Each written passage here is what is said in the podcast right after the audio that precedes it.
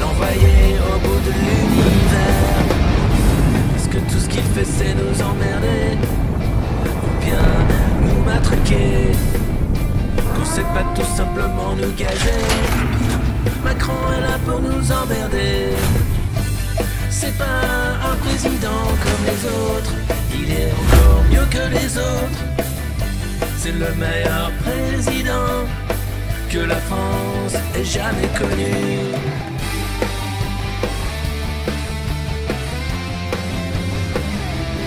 Va mettre Macron dans une fusée et l'envoyer faire le tour de la terre. Mettre Macron dans une fusée et l'envoyer au bout de l'univers. Mettre Macron dans une fusée.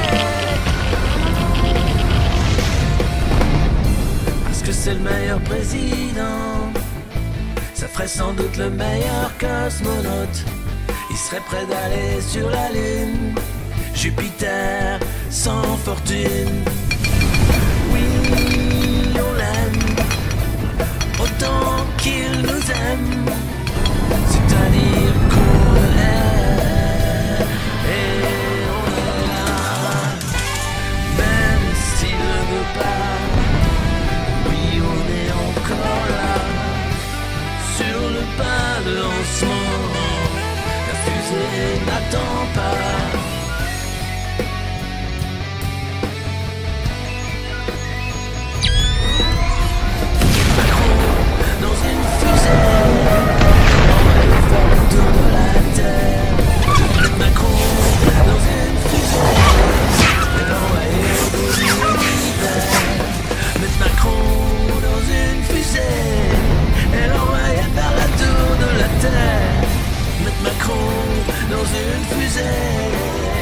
Direction Jupiter.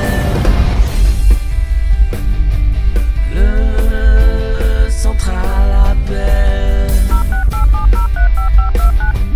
Commandant cherche à joindre président. Dans le vide intersidéral. Que reste-t-il? Les réformes pas banales.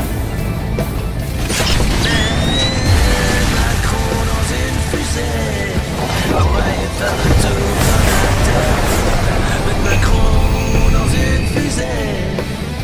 Direction Jupiter.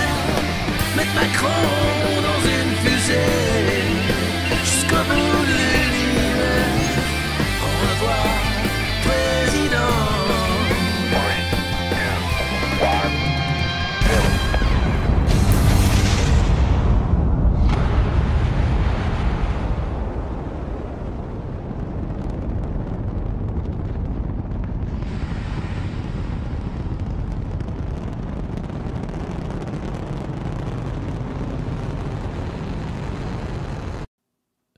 Hello, c'est la rue de presse du monde moderne. Bonjour, Bajned, vous dites comme vous voulez, vous êtes ici chez vous. Vous savez, tous les matins ou presque, on va lire ensemble la presse des milliardaires, une presse qui nous permet de savoir comment bien s'informer dans un monde où la désinformation fait malheureusement la loi, dans un monde d'incertitude. Je m'étouffe.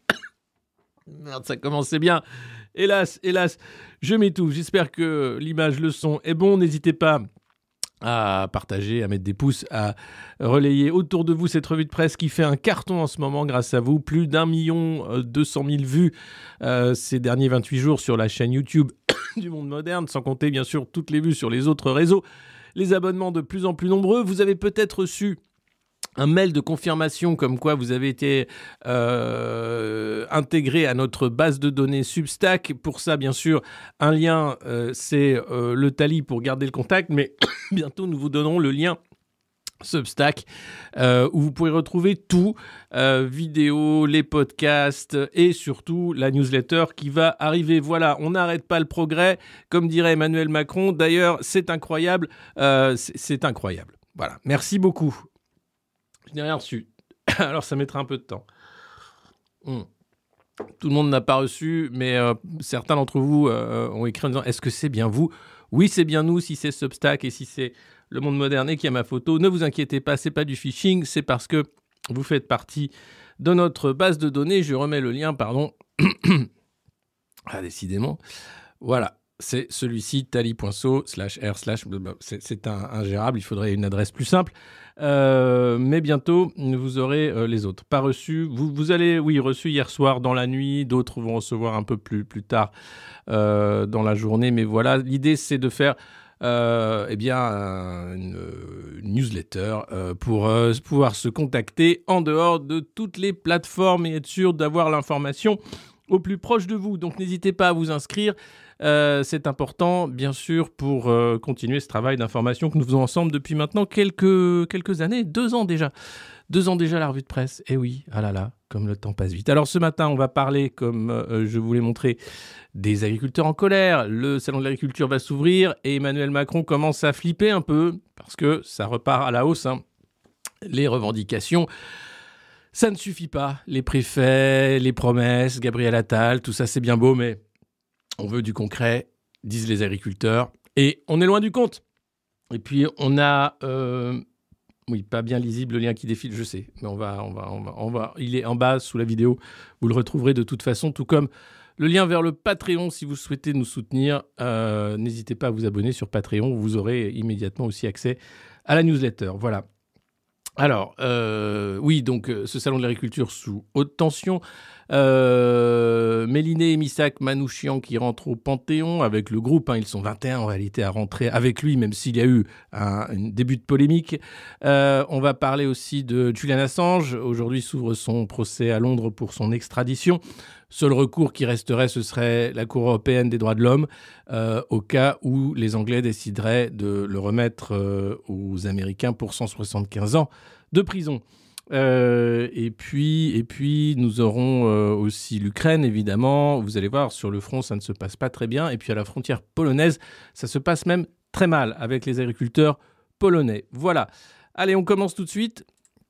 Il y aura plein d'autres trucs d'ailleurs, hein, vous inquiétez pas, des surprises. euh, et un invité, bien sûr, excusez-moi, euh, à 10h30, nous allons recevoir euh, le journaliste Frédéric Egui qui est, peut-être vous avez vu passer, c'est ce journaliste indépendant qui a osé poser une question sur Nord Stream à Prisca Thévenot. Euh, lui est accrédité, il va donc euh, euh, au point presse de la porte-parole hein, du gouvernement. On va voir avec lui comment ça fonctionne, ce point presse, comment c'est possible de, de faire, de, de faire ce travail-là de journaliste quand on est entouré de gens qui ne posent pas les questions. Donc restez avec nous, Frédéric Egui, qui sera notre invité tout à l'heure. Il était bien sûr avec moi sur euh, RT France, à l'époque où RT France avait le droit d'émettre. Donc c'est un gage de qualité. Allez, euh, on commence tout de suite avec euh, le Parisien aujourd'hui en France, le journal de Bernard Arnault qui commence à s'inquiéter du sort des classes moyennes, en se disant mais peut-être on est en train de rater un truc, peut-être à la fin ils vont nous manger. Attention, il faudrait faire attention.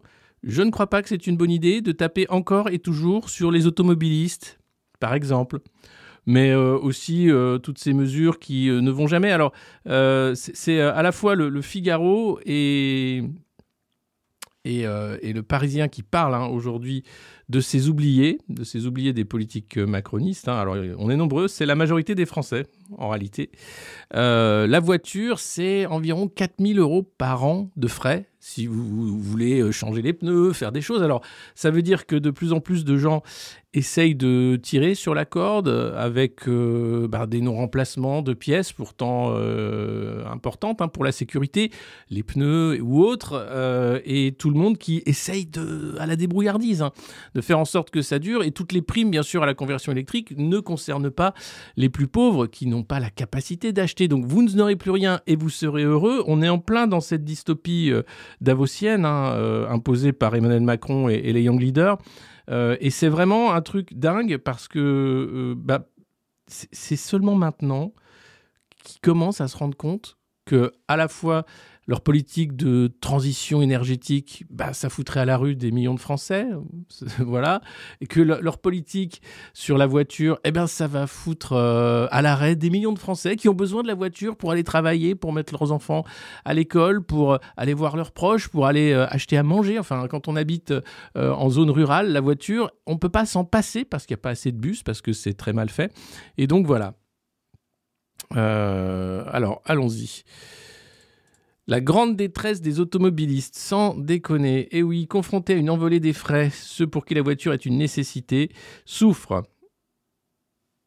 Les mecs découvrent la pluie, quoi. La pluie, ça mouille. Ah oui, oui. Et toutes vos lois débiles sont en train de, rendre les Français encore plus pauvres, encore plus dans la sauce euh, en réalité. Donc il va falloir... euh, c'est une étude IFOP. Alors les mecs ont toujours besoin d'une étude IFOP ou d'un film. Ce que j'aime bien, c'est les films aussi. Euh, Macron découvrait les banlieues par la fiction. hein, en disant Ah, c'est incroyable ce film-là sur. euh, euh, C'était Les Misérables, je crois. Ah là là, c'est. Ah ouais, c'est super bien fait ce film. Alors attention, parce que là, il y a un film qui s'appelle Pas de vague sur l'éducation nationale avec François Civil en, prof, paxé avec son, son compagnon, qui se retrouve menacé de mort par une élève parce qu'il aurait soi-disant harcelé cette élève. Et alors, tenez-vous bien, l'élève, bon, évidemment, c'est dans le schnorr, et donc c'est une petite Babtou avec son frère qui vient le menacer. Enfin bref, c'est formidable, ça s'appelle Pas de vague. Attention, le cinéma parfois a tendance à, éviter les sujets qui fâchent, donc il, le traite, mais pas sous l'angle pas sous l'angle de la de Samuel Paty, par exemple. Voilà. Donc il faut toujours faire attention. hein. Le cinéma est quand même un miroir déformant. Donc euh, Emmanuel Macron, si jamais tu veux voir un film sur la bagnole, euh, ne regarde pas Cars, par exemple, de Disney. C'est pas le. Quoi- Quoique, il y a quand même quelques leçons sur les déclassés, sur. euh, Mais bon. Important à, se remettre ça en tête quand même. Euh, voilà les, chiffres donc de ce sondage IFOP. Merci l'IFOP. Alors comment ça marche les, Français? Comment ça se fonctionne un Français Je veux dire que, hum, que celui qui profite pas de la politique exceptionnelle d'Emmanuel Macron, eh ben ça marche comme ça, donc euh, c'est formidable. 80% des sondés euh, se disent dépendants de la voiture pour rendre visite à leurs proches, 90% en zone rurale, 79% pour faire leurs courses, récupérer les enfants à l'école, se rendre à des rendez-vous médicaux, 91% en zone rurale, et 75% pour se rendre au travail, 87% en zone rurale. Donc vous avez compris, en zone rurale, la voiture, c'est vital. Et c'est évident puisque on peut pas avoir euh, des bus pour tous les petits villages, etc. Or, cette voiture, elle coûte de plus en plus cher et on gagne pas forcément beaucoup d'argent en zone rurale. Donc l'équation est très vite faite, hein, ça va très mal se passer. Et dans l'édito du coup du Parisien, on apprend que la voiture est assurément devenue un luxe, euh, pourtant vital, quand on n'habite pas à la portée d'une bouche de métro, d'un arrêt de bus. Impossible d'y renoncer. Euh, voilà, cette France oubliée, elle est là. Et cette France oubliée, c'est pas la France oubliée en fait. Ils oublient volontairement. Quand je dis ils, c'est euh, les grands bourgeois, les millionnaires du gouvernement qui ne connaissent que Saint-Germain, euh, le Falcon de la République, et puis leur résidence à l'île de Ré, euh, au Cap Ferret, ou bien pas loin de, l'Espagne ou ailleurs. Bref, tous ces gens qui s'en foutent en fait des Français et qui passent leur temps à, à donner, à faire la leçon, à faire la morale, à expliquer que le, travail c'est un devoir, à expliquer que attention, tu manges trop de viande parce qu'on va en parler aussi de la viande. Vous allez voir, c'est un danger pour le climat, évidemment. Tous ces gens-là, en fait, ne connaissent pas ce pays. Ils en ont rien à foutre. C'est juste un scandale. Donc voilà, alors euh, c'est un scénario, donc c'est dans l'édito du Parisien aujourd'hui en France, un journal qui appartient à Bernard Arnault, qui commence peut-être à se rendre compte qu'un début d'achat de fourches dans les supermarchés et les différents magasins de bricolage de France montrerait une tendance à la révolte. On n'en est pas là, bien entendu. hein. Euh, ce sera intéressant néanmoins de voir la courbe de la vente de fourches, euh, savoir où on en est euh, sur la vente de fourches. Alors un scénario aussi redouté que les futurs ZFE, les zones à faible émission. hein, vous savez, c'est pour taper encore plus sur la tête de ceux qui ont une voiture qui ne passe pas le contrôle technique. Qui voilà, alors là, vraiment toi, t'es es la lie de l'humanité.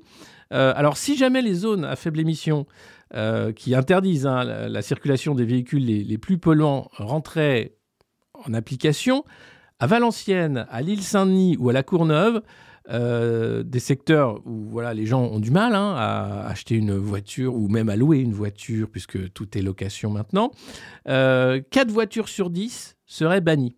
Voilà. 4 voitures sur 10 bannies des ZFE. C'est encore une politique, bien sûr, de lutte contre les pauvres et pas contre la pauvreté, bien entendu. Des dispositifs accompagnant la transition écologique, prime à la conversion, ou leasing social reste hors de portée des automobilistes de seconde zone, comme les appelle le Parisien, c'est toujours sympathique, qui n'ont qu'une crainte, ne plus être des automobilistes du tout, ce qui signifierait leur exclusion sociale. Oui. Alors c'est formidable de découvrir ça maintenant, enfin ça fait depuis le début que toutes ces lois débiles s'empilent qu'on qu'on voit très bien quel est le programme. Hein, manger des insectes et du carton dans un appartement qui ne t'appartient pas, un appartement, pardon, une petite maison en carton en bord du, du kolkhoz où tu pourras éventuellement ramasser quelques, quelques betteraves pour pouvoir manger autre chose que du carton le dimanche, c'est à peu près le futur souhaitable qui est en train d'être mis en place. Alors oui, tu auras un téléphone portable et la 5G avec un casque de réalité virtuelle. Ça c'est important, il sera offert d'ailleurs par la communauté. Mais pour le reste, c'est quand même une vie de merde hein, qui est en train de se, se profiler. Une vie trop chère pour tout, la voiture qui devient un luxe, la viande qui devient un luxe, la nourriture qui devient un luxe pour certains. Et le logement, évidemment, qui devient un luxe. Euh, tout devient un luxe parce que on ne gagne pas assez d'argent. Parce que l'argent, euh, le salaire ne paye pas. Et je voudrais revenir, et je sais, et il y en a qui vont dire, mais ça suffit, on les a assez vus, on les a assez entendus. Je voudrais quand même revenir sur les Gilets jaunes, qui ont été les premiers à comprendre ce qui se passait, qui ont été les premiers à aller sur les ronds-points, à aller foutre en l'air les, les octrois, vous savez, les barrages sur les autoroutes qui sont en fait les octrois modernes, hein, où tu es obligé de payer pour pouvoir euh, traverser euh, la France, la France d'Emmanuel Macron ou de n'importe quel grand maltraitant, puisque ceux-là n'en ont rien à faire en fait de la vie des Français. Eh bien, les Gilets jaunes avaient raison. Et tous ceux qui ricanaient euh, à la terrasse des cafés en les regardant passer sont toujours à la terrasse des cafés, mais certains non. Certains n'y sont plus. Alors, pas parce qu'ils n'ont pas de passe vaccinal, mais parce que tout simplement, la vie est trop chère, ça y est. Euh, ceux qui alertaient, euh, voilà, c'était trop tôt. Alors non, c'était pas trop tôt, c'était pile le bon moment, puisqu'Emmanuel Macron, euh, le projet d'Emmanuel Macron est limpide. C'est une, casse sociale et une mise au pas du pays hein, sur un, mode euh, totalement euh, inégalitaire, avec de la manipulation à tous les étages. Mais l'idée, c'est de foutre en l'air la République sociale et de faire en sorte que chacun se débrouille et que ceux qui n'y arrivent pas eh ben, euh, finissent avec quelques aides d'État hein, pour avoir une sorte de, de colcos géant. Donc stop, il fallait tout simplement comprendre ce qui se passait à l'époque. Si vous n'avez pas voulu le faire, et beaucoup, dans la sphère politique, ont regardé ce mouvement en se bouchant le nez, en disant qu'ils sentaient quand même beaucoup hein, le racisme, l'extrême droite, etc. Non, c'était vraiment pas ça. C'était euh, des retraités, c'était des gens qui bossaient, des infirmières, beaucoup déjà à l'époque. Euh, tous les gens qui sentaient le déclassement déjà, qui l'avaient vécu ou qui avaient peur de le vivre pour leurs enfants.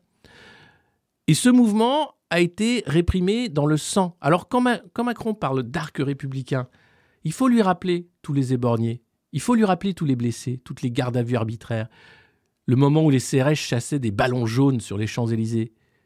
Et puis on reparlera de l'arc républicain avec ces bourgeois maltraitants quand ils auront un peu redescendu d'un cran.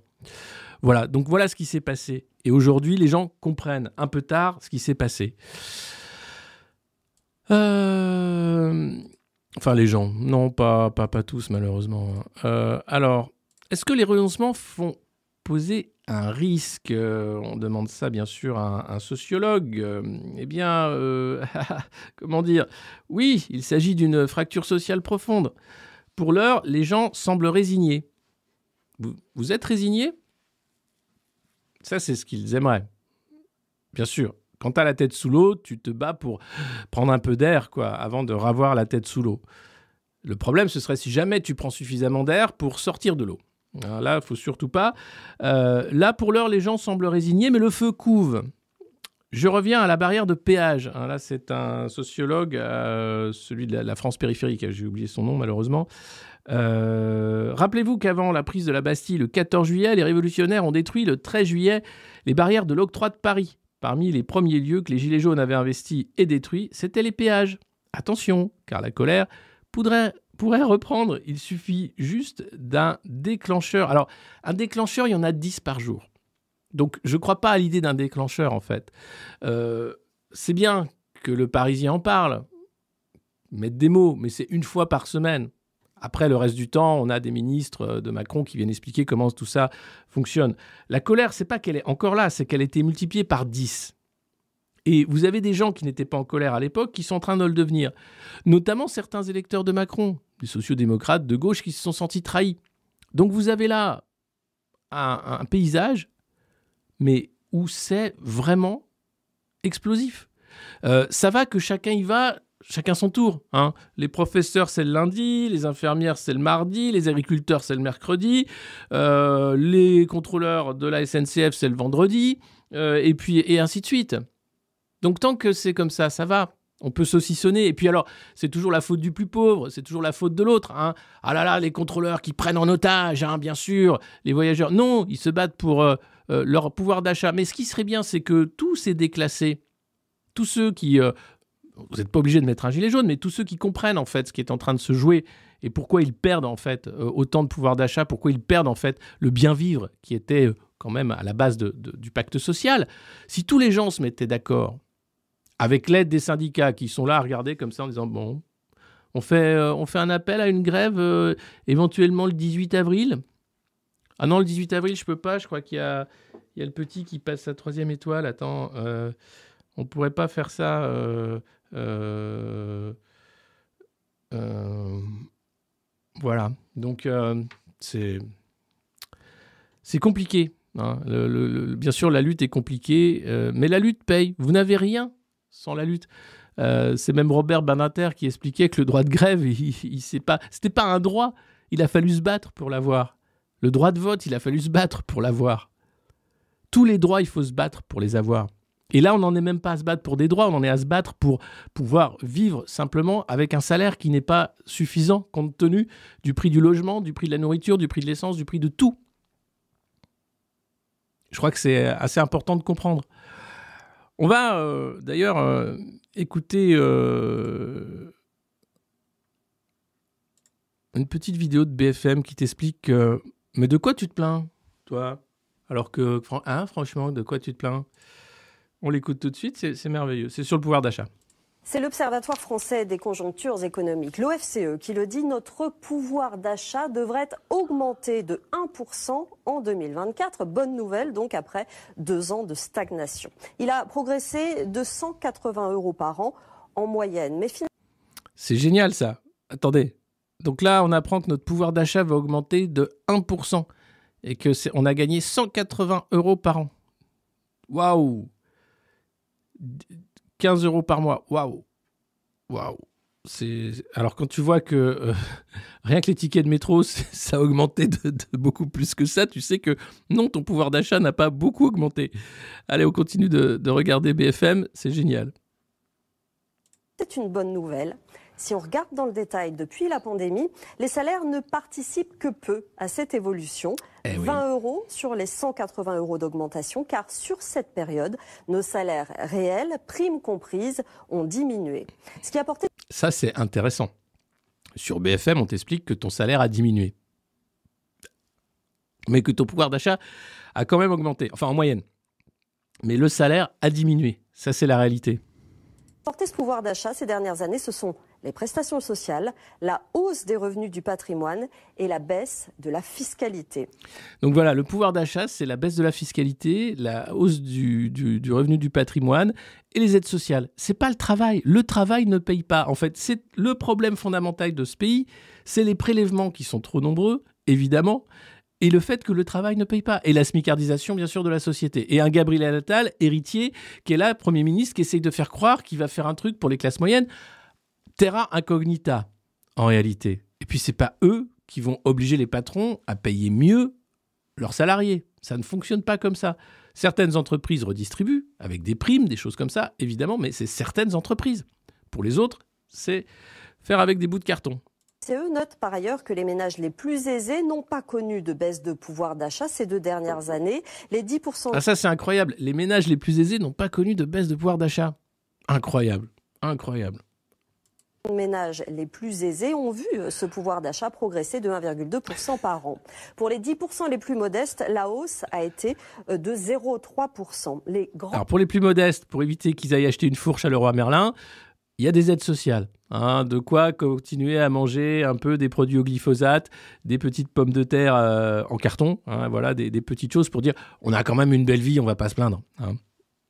Grands perdants, finalement, sont les foyers situés au milieu de cette distribution, les classes moyennes, 60% des ménages français. 60% des ménages français sont les grands perdants, bien sûr, hein, de la politique d'Emmanuel Macron. Mais ça, je vous apprends rien, mais c'est quand même sur BFM que ça passe. Donc c'est important de se dire, ah bah finalement, euh, ouais, il y a quand même des petits moments comme ça, des éclairs de lucidité, c'est intéressant.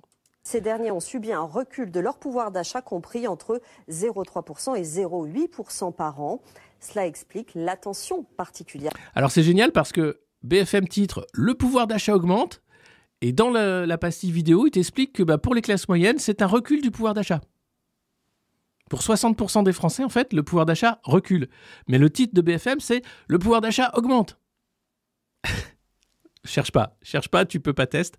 Ces mecs-là sont géniaux. Alors, quand même, saluons la belle performance hein, d'avoir réussi un sujet comme ça à une heure de grande écoute sur une chaîne d'infos en continu appartenant à un milliardaire. Mais quand même, il euh, y, a, y, a un loup, hein, c'est le titre. Voilà, il fallait titrer le pouvoir d'achat. 60% des Français l'ont perdu. Porté par le gouvernement ces derniers mois sur ces classes moyennes sur ces classes moyennes, bien sûr. Voilà, merci BFM. Voilà, c'était l'instant BFM, le vrai, pas celui qu'on fait dans Alerte Générale. Vous vous rendez compte J'espère que vous vous rendez compte quand même de l'énorme arnaque qui est en train de, de, de, de s'aborder ce pays. Hein que peu importe qui sont les gens qui sont là pour expliquer la dette, euh, il va falloir revoir bien sûr les politiques fiscales, il va falloir faire attention aux Français, etc.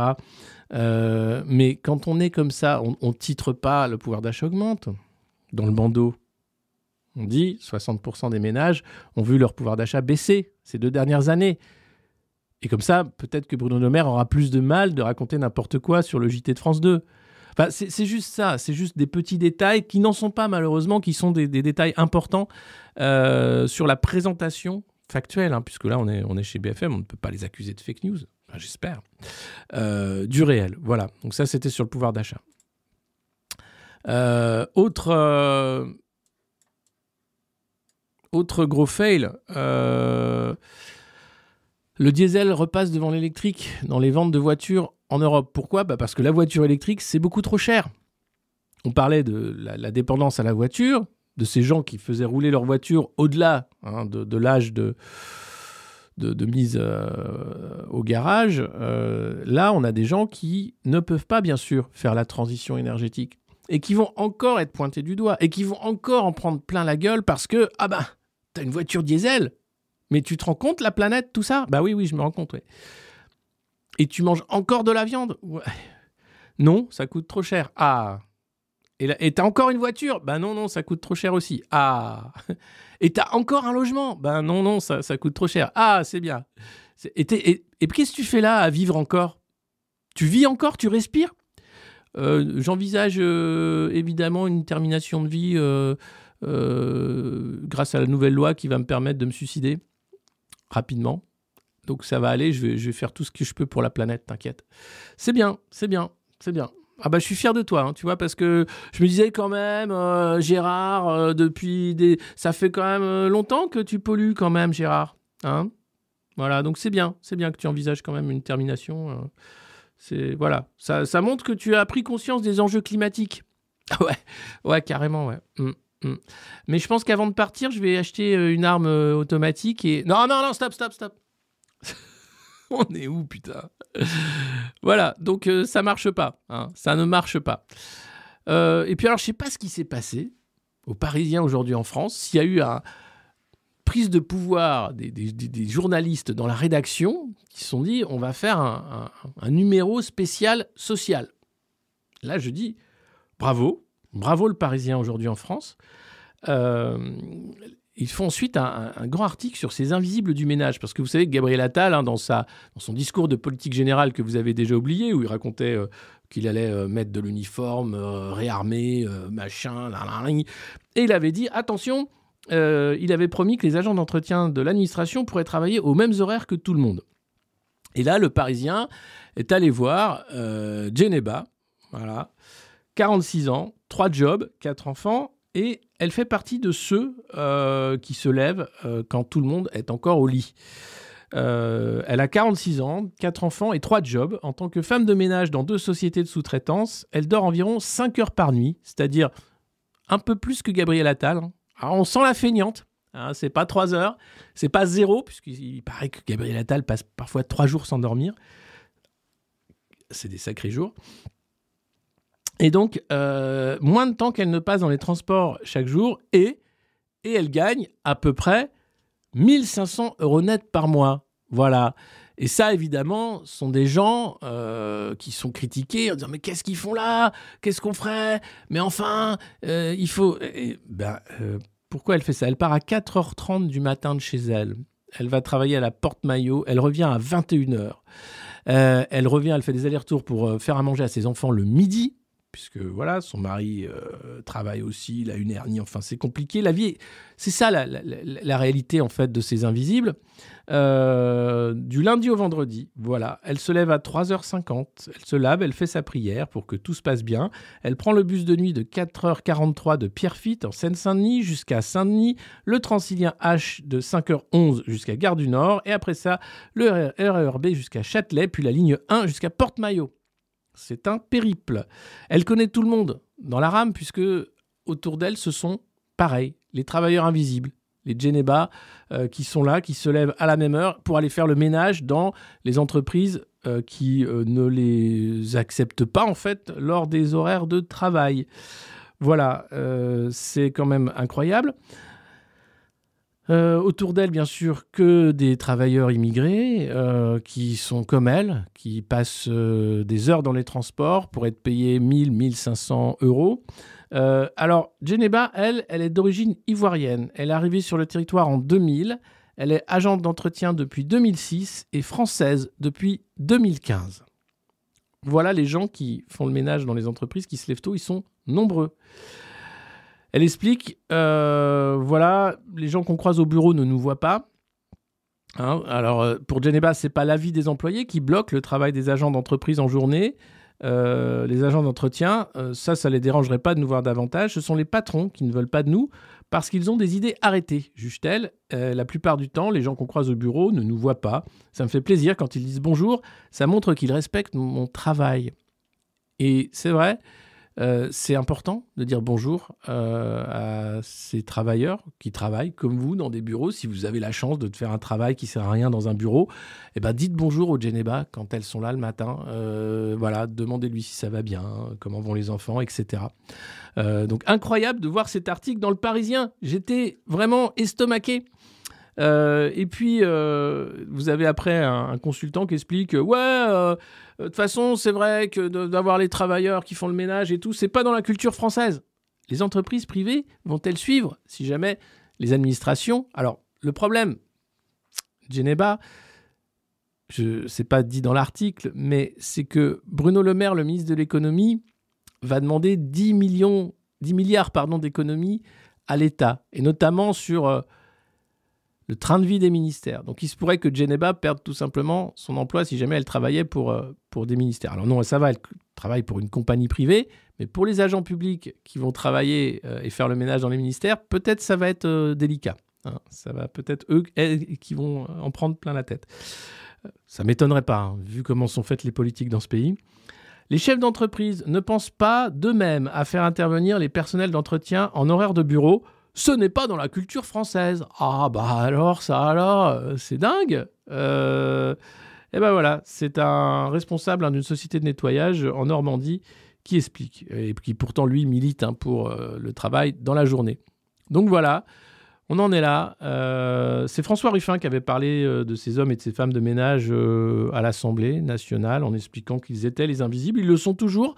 Ça avance lentement. hein. Clairement, on n'est pas sur un truc où ah, on est vraiment très content de vous voir. Qu'est-ce que c'est formidable. Merci Geneba. Non, euh, ces gens-là ont encore du mal à se faire euh, connaître. Voilà. Et respecter surtout et payer. 1500 euros par mois, voilà, pour euh, ce travail-là et pour n'arriver même pas à voir ses enfants.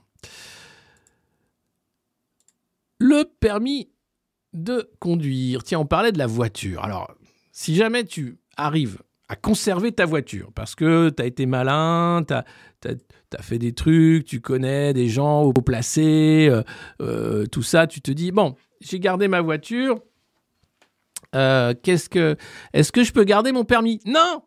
Ah bah... ah bah merde alors, je pensais être peinard, j'avais, j'avais bien gardé ma... Non! Non, non, non, attends, attends, attends. L'Union européenne est en train de voter une loi pour faire en sorte que le permis, ce soit plus à vie. Alors c'est pour la sécurité routière. Mais dans les pays où il y a déjà euh, le permis qui n'est pas à vie, où il faut repasser des tests euh, médicaux tous les 15 ans, on voit que les chiffres d'accidents de la route ne sont pas meilleurs qu'ailleurs, malheureusement. Donc c'est simplement une façon, évidemment, de continuer avec des politiques de coercition, des politiques qui vont te faire payer une visite médicale, puis un truc avec le contrôle technique, c'est le contrôle technique du conducteur, en gros. Et là, ça a été adopté à une voix près au sein de la commission transport. Ça va être voté au Parlement européen les 27 et 28 février. Et si ça passe au Parlement européen fin février, et visiblement la plupart des députés européens sont pour, ouais Eh bien, euh, dans deux ans, 2026 ou 2027, c'est fini, vous aurez le permis et tous les 15 ans, il faudra passer une petite visite. D'ailleurs, c'est bien foutu puisque le nouveau permis de conduire sous plastique n'est valable que 10 ans, il me semble. Donc tout est prêt. Hein. Votre voiture, de toute façon, euh, vous devrez vous en séparer. Donc l'idée d'avoir un permis finalement où tu te dis bon bah j'ai un permis de conduire mais n'ayant plus de voiture, est-ce que c'est nécessaire quand même que je garde un permis? Est-ce qu'éventuellement je ferais pas mieux de rester dans mon petit carton tranquillou à me faire oublier hein, et de temps en temps choper une punaise ou une petite fourmi quand elle passe devant? Je me dis bon peut-être non, j'ai pas encore. Euh, non, écoute, j'ai pas encore envie de terminer euh, ma vie pour sauver la planète. Je sais que le, oui, oui, la procédure assistée de, termination a été mise en place récemment, mais euh, écoute, Michel, je n'ai pas envie actuellement de mettre fin. Je sais que c'est une vie de misère, mais tu sais, je lis encore. Hein. j'ai récupéré des livres à la décharge mmh. avant qu'ils les brûlent, ouais. Mmh. Ah, j'ai lu un super bouquin, 1984, tu connais? Ouais, c'est bizarre. Hein. C'est un truc, c'est un monde de tarés. Truc de dingue. Voilà, euh, donc merci. Euh, tu te dis, on va, va pas s'en sortir. Je vous cache pas qu'on va pas s'en sortir, ça va être très compliqué.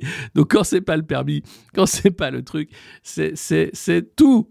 Et là, le Figaro, on continue sur les classes moyennes. Spam Alors qu'est-ce qui va se passer? Ces Français oubliés des politiques publiques. Bah oui, 60% des Français, hein, les classes moyennes, les classes moyennes sont évidemment les oubliés des politiques d'Emmanuel Macron, mais ça on le savait, c'est une politique de rentiers pour les rentiers, ceux qui gagnent beaucoup d'argent avec de l'argent. Hein. les improductifs, on pourrait les appeler, euh, c'est-à-dire ceux qui détiennent le capital et qui vous font trimer, comme Geneba, pour 1500 euros par mois, en vous disant, vous avez de la chance d'avoir un emploi quand même. Oui, mais alors figure-toi que je viens d'investir dans une fourche, et alors ça m'a... Ah, ça m'a redonné, ça m'a reboosté un peu. Euh, vous allez voir avec mes conneries que les fourches vont être interdites de vente, ou il faudra montrer une carte d'identité pour acheter un, instrument de jardinage. SM qui dit Non, non, moi j'ai mangé 1984, je lis plus les livres, je les mange. C'est vrai, pardon. Où avais-je la tête? c'est incroyable. Euh, donc voilà, les classes moyennes euh, qui prennent cher. Alors la classe moyenne, ça a été ce truc en fait de l'âge d'or, des 30 glorieuses, qui a permis de dire attention, hein, euh, grâce à l'énergie peu chère, grâce au plan de relance d'après-guerre, grâce à plein de choses en réalité, on a l'émergence d'une classe moyenne, c'est-à-dire d'une classe de consommateurs. Ce sont des gens qui ont importé l'American Way of Life en Europe, c'est-à-dire qu'on a acheté une voiture, euh, un réfrigérateur, une machine à laver, euh, une deuxième voiture, un poste de télévision. On achetait. Voilà, on achetait plein de choses, c'était formidable. Euh, et puis très vite, les grands maltraitants se sont dit bon, ils ont acheté plein de trucs, ils ont deux télés, un ordi, deux ordi, une tablette deux voitures. Bon, on peut plus rien leur vendre à ceux-là. Si, si, on va leur vendre des voitures électriques. Ok, ouais, mais c'est, on va pas les vendre à, on va pas faire non plus. Oui, d'accord. Donc, donc, hop, émergence de classe moyenne en Chine, en Inde, en Afrique. Et là, que font les grands producteurs? Bah, on en a plus rien à foutre de ces vieilles classes moyennes qui ont déjà tout. Alors on va vendre à ces nouvelles classes moyennes. Elles ont rien. Elles ont besoin de consommer ces nouvelles classes moyennes. Elles ont besoin de nos, de nous, de nos produits. C'est formidable. Et vous, là, les anciennes classes moyennes, retournez d'où vous venez. Oui, c'est ça, le prolétariat, ça s'appelle. Oui. Et on redécouvre la lutte des classes, tout simplement. Je le répète souvent dans cette revue de presse, et c'est pas une lecture néo-marxiste du monde ou quoi que ce soit, c'est une réalité. Un gouvernement de millionnaires qui explique à des smicards comment se serrer la ceinture pour sauver le pays et la planète. Ça s'appelle comment? Du foutage de gueule, oui, voilà. Euh, et tout ça, se fait avec l'aide, bien sûr, hein, euh, de médias qui ne vont jamais mentionner le principe de lutte des classes. À part l'humanité, on en parlera tout à l'heure, c'est les seuls à faire leur une sur Julian Assange. Mais pour le reste, rien. Zilch, zéro, nada. On n'en parle pas. La classe moyenne a permis d'occulter la réalité de la lutte des classes. Avec en plus la politique de désindustrialisation qui a fait que la classe ouvrière a été saignée parce que la France s'est désindustrialisée. Pardon. Voilà. Donc tout ça est, limpide, mais il faut l'expliquer parce que quand même, on a tendance à l'oublier. Trop aisé pour être aidé, ces Français qui luttent au quotidien pour bien vivre. Alors, il est question de vivre, hein, parfois tout simplement, mais là non, c'est bien vivre, c'est-à-dire dire, quand même, avant, je partais en vacances. Quand même, avant, je pouvais aller au ski. Enfin là, il n'y a plus de neige, mais je veux dire, quand même, avant, je mangeais euh, de la viande. Quand même, avant, j'avais une voiture. Bref ça fait beaucoup de, beaucoup de quand même avant. Ça, c'est la redistribution. Et en réalité, quand vous êtes euh, au milieu, euh, c'est-à-dire au milieu un peu plus, c'est-à-dire vous n'êtes pas super aisé, hein, vous n'êtes pas, euh, vous êtes les plutôt aisés, vous perdez un 7000 euros environ pour aider les plus pauvres qui, eux, vont gagner environ, passer de, de 6 000 à 25 000 euros. Donc ça lisse en fait les inégalités. Mais ceux qui pourraient sortir la tête de l'eau ont la tête sous l'eau. Ceux qui ont la tête sous l'eau, trop, on les monte un peu pour éviter évidemment qu'on tombe dans une situation pré-révolutionnaire. Et pour les, très aisés, alors là aussi, ça, baisse énormément. Euh, les ménages pénalisés par les prélèvements obligatoires, vous voyez, c'est euh, euh, le plus, bien sûr, plus vous gagnez, plus vous avez de prélèvements obligatoires. Le problème, c'est que quand vous êtes bah, au milieu, bah, vous perdez quand même. Euh, et ça devient compliqué ou vous gagnez trop peu. Et ce système, en fait, cette usine à, perdre, hein, euh, est en train de, flinguer la classe moyenne. Voilà. Et ils s'en rendent compte seulement maintenant. C'est normal, hein, ils sont un peu longs à la détente. On leur en veut pas. C'est des mecs qui ont fait l'ENA, c'est compliqué. Euh, ah là là, Ursula von der Leyen qui rempile, j'avais oublié de la mettre dans le bandeau qui défile en bas. Alors peut-être ce bandeau vous fait-il mal. voilà, donc je vais l'enlever. Voilà, c'est mieux. C'est plus zen. Ça va. Euh, non, mais je veux que vous soyez bien ici. Parce que le monde est tellement, tellement plein de cactus que ici, il faudrait que ce soit voilà, un petit coussin comme ça de, coton, de, coton bio bien sûr, hein, de, de rose, de voilà, un petit, un petit nid douillet. Voilà où on se retrouve et on est bien et où on est très très nombreux chaque matin. Et merci beaucoup. N'hésitez pas à partager, bien sûr, à mettre des pouces. Vous le faites déjà et si vous ne l'avez pas fait, bah, pensez-y. Je vous le rappelle. Vous pouvez aussi nous rejoindre euh, sur la chaîne du Monde Moderne. Il suffit de s'abonner. En ce moment, on fait des vues comme jamais. Je remercie euh, nos partenaires. On n'en a pas, mais si euh, vous souhaitez être partenaire de la revue de presse du Monde Moderne, eh ben, c'est avec grand plaisir que nous vous accueillons à bras ouverts pour continuer ce travail exceptionnel. Euh, dans un instant, on va recevoir euh, Frédéric euh, Egui, qui était le journaliste qui a posé une question qui fâche à Prisca Thévenot sur bah, Nord Stream alors. on va bien rigoler. Restez avec nous. Alors, Ursula von der Leyen. Bon là, on n'a pas envie de rigoler. Hein. C'est pas du tout le même délire. Hein. On est sur un gros, gros pas délire. Euh, donc elle, elle veut rempiler. Elle dit j'ai fait 5 ans super, hein, j'ai fait la guerre, euh, j'ai fait une super tombola pour l'Ukraine, ça marche génial. Euh, j'ai fait les vaccins Covid qui servent à rien, on les a mis à la poubelle, mais entre-temps, il y a eu des milliards qui ont été donnés à mon copain Albert Bourla. J'ai dû en profiter aussi, mais non, mais ça, taisez-vous. donc j'ai envie de revenir parce que j'ai un super bilan. Et puis alors la transition écolo, on a fait des trucs super. On arrête parce que là les agriculteurs vont me couper la tête, mais sinon c'est super. Et là, elle, fait, elle euh, donc, euh, lance sa candidature hier. C'était le congrès de la CDU, le, grand parti conservateur allemand, hein, euh, qui est au pouvoir au Parlement européen depuis le début, quasiment. Et tous sont là en disant Oui, bravo, nous sommes convaincus que vous parviendrez à conduire l'UE dans des circonstances totalement différentes, à savoir une guerre en Europe et une récession dans certains États membres. Bah là, c'est l'Allemagne qui est en récession. Hein. Ah, et c'est compliqué Oui, alors si l'Allemagne est en récession, c'est pas bon signe. hein. Inflation, plus récession en Allemagne, plus réarmement. Euh, Alors, j'avais appris l'allemand euh, en, cas d'urgence. Euh, J'avais fait allemand en seconde langue parce que je me suis dit, il faut, faut pas déconner avec ces gens-là. J'ai tout oublié, il va falloir que je m'y remette. hein. Euh, donc là, il faut savoir qu'Ursula von der Leyen, elle, elle est entourée d'un staff uniquement allemand. C'est Jean Quatremer qui l'écrit dans l'IB, qu'elle ne quitte pas l'appartement qu'elle s'est fait faire en haut de la Commission européenne. Elle ne quitte pas son bureau.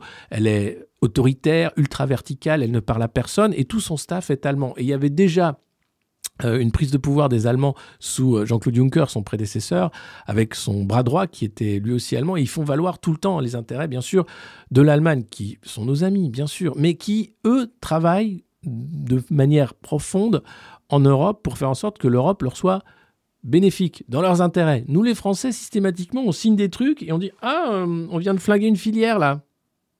C'est quoi? C'est l'énergie, je crois. Oh, on s'en fout, ça. Ouais, c'est vrai. Excuse, tiens. Tiens, Gunther, tiens, merci. Qu'est-ce qu'on mange à midi? Encore de la choucroute? Oh, c'est bah, j'aime ça, mais bon, euh, c'est vrai que oh, j'aurais pas dit non à un petit coco vin, quoi. hein. Puis c'est pas nous qui payons, donc euh, on pourrait quand même se faire des trucs un peu plus sympas. Euh, non, non, non, c'est choucroute tous les midis. Non, c'est sérieusement. Et donc voilà, Ursula von der Leyen va pouvoir revenir, hein, et il ne voit personne, personne bien sûr pour la remplacer, faute de mieux. Hein, c'est- c'est une, euh, c'est une ancienne ministre d'Angela Merkel. Il faut rappeler qui est Ursula von der Leyen, euh, qui a été exfiltrée du gouvernement Merkel. Elle était à la défense pour des soupçons de corruption et de conflit d'intérêts avec des cabinets de conseil comme McKinsey notamment. Elle a été placée, grâce à l'aide de- d'Emmanuel Macron, à la tête de la Commission européenne. Elle n'est pas élue évidemment, mais si jamais elle est renommée, il faudra un vote au Parlement européen pour euh, s'assurer qu'elle soit reconduite dans ses fonctions. Donc la seule façon de se débarrasser d'Ursula von der Leyen et de ses commissaires, c'est de, voter aux européennes en juin pour qu'une majorité du Parlement européen ne soit pas la majorité qui va soutenir la candidature d'Ursula von der Leyen. Et là, on a un gros problème. C'est les républicains. Les républicains, parti français qui a une liste emmenée par euh, François-Xavier Bellamy, qui critique la politique d'Ursula von der Leyen, mais qui fait partie du PPE, du groupe en fait, qui soutient la candidature d'Ursula von der Leyen. On va écouter euh, Monsieur Bellamy pour comprendre le problème.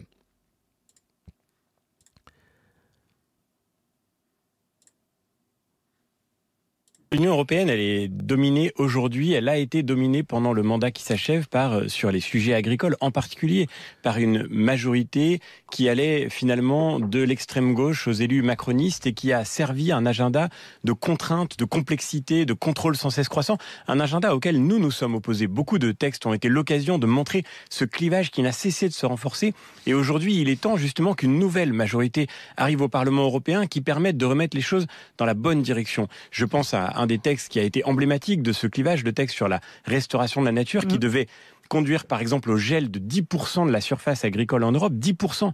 Il faut que tout le monde comprenne bien que ce texte organisait la décroissance de la production alimentaire et donc l'augmentation des importations, la baisse du revenu des agriculteurs, l'augmentation des prix pour les consommateurs. C'est ça l'agenda qui était porté par des élus de gauche et aussi par les élus macronistes. Je pense à Pascal Canfin qui a porté ce texte-là. Et donc nous, nous disons aujourd'hui que sur ce texte auquel nous nous sommes opposés dès le début, eh bien, il faut apporter une réponse qui soit radicalement différente. L'environnement, aujourd'hui, c'est la responsabilité de l'Europe, pas d'abord parce qu'elle produit, mais d'abord parce qu'elle Donc là, bon, il, dit qu'il est contre que toutes ces politiques, hein, notamment la politique verte d'Ursula von der Leyen, elle, elle revient dessus parce qu'elle a compris que là, c'est une révolte qu'elle ne pourra pas maîtriser, même avec un peu d'esbrouf. Euh, et vous avez donc euh, Monsieur Bellamy qui explique que oui, il faut, il faut aller contre. Mais alors, ne donnez pas votre confiance pour un deuxième mandat d'Ursula von der Leyen. Soyez un peu logique avec vos électeurs et avec vous-même. Euh, Il faut voir que les républicains, là, ont pris euh, aussi euh, une agricultrice en numéro 2 sur la liste. Alors, c'est en fait une énorme productrice céréalière qui est passée par euh, les écoles de commerce internationales, le consulting chez Pricewaterhouse, il me semble, et qui maintenant a repris l'exploitation familiale pour en faire un truc hein, qui permet de générer beaucoup d'argent.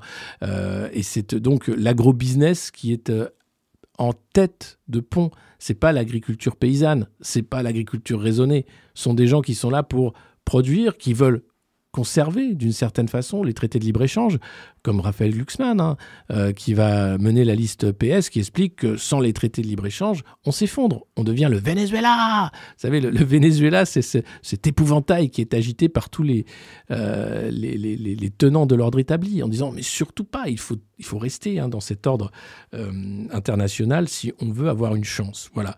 Donc, moi, j'aimerais une clarification quand même de la part des, des LR sur un sujet important euh, où globalement on a l'impression qu'ils naviguent à vue quoi. Et, ça ce serait important. Allez on continue euh, avant d'accueillir notre invité. Là nous avons la chance. Comment Bercy va mettre l'État à la diète? Oui puisque Bruno Le Maire a annoncé bien sûr hein, qu'il allait euh, sabrer volontairement dans les dépenses publiques notamment dans l'État. Et il a dit que l'État allait faire 10 milliards d'économies. Ah, mais attends, Bruno. Attends. Je crois pas que c'est. Je crois que c'est. Non. Non, c'est 22 milliards en réalité. Oui. euh, là, c'était en urgence qu'il a fallu trouver 10 milliards, en expliquant que les ministères allaient faire des efforts, que chacun allait faire des efforts, etc.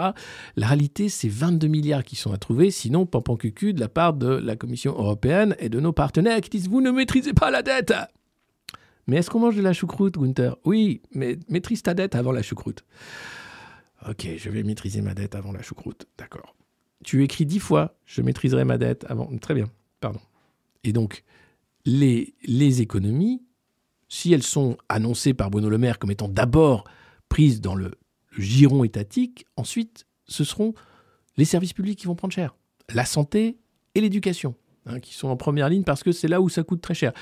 Pour ce qui est de la défense, il faut se réarmer. Donc là, il y a des milliards. Hein, vous inquiétez pas, pour ce qui est de tuer des humains, il y a des milliards. Pour ce qui est de les soigner, de les éduquer, de s'en occuper, de s'en prendre soin, non, c'est non. Alors pour le social, encore moins. hein. c'est vraiment non. La- L'argent, c'est pour produire des armes d'abord, parce que c'est important de pouvoir tuer des humains. C'est le plus important d'ailleurs. D'ailleurs, c'est Raphaël Glucksmann qui en parle le mieux. On le verra tout à l'heure en fin de revue de presse.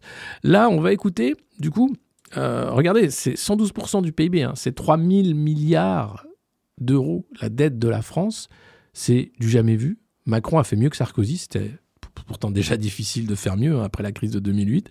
Euh, mais ces mecs-là, en fait, ne savent faire que ça, endetter le pays à hauteur de 3000 milliards maintenant. Alors, on va regarder euh, Thomas Cazenave, qui est délégué au budget, qui était euh, ce matin sur euh, France Inter pour expliquer ben, euh, à faire des économies, c'est normal. Je vous dis qu'il faut euh, s'adapter, à s'adapter à la nouvelle conjoncture internationale. Vous savez, la, la guerre en Ukraine, le ralentissement chinois a un impact aussi sur l'activité économique en Europe. Le mec, il faut s'adapter. Il y a la guerre en Ukraine, il y a le ralentissement chinois. Mais ça fait deux ans.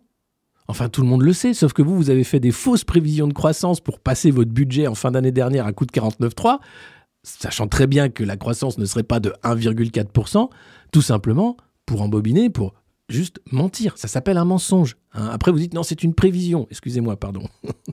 On révise notre croissance, mais je le dis, notre croissance, elle reste forte à 1%, bien plus forte d'ailleurs que nos voisins euh, européens. Regardez, euh, l'Allemagne est rentrée en récession euh, l'année dernière. Ah oui, l'Allemagne en récession, alors ça, c'est pas une bonne nouvelle du tout.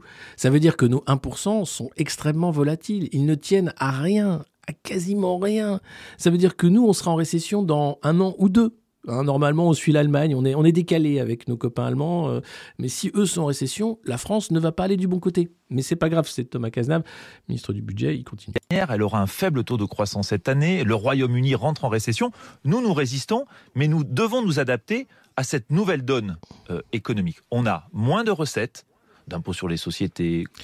Moins de recettes, mais pourquoi?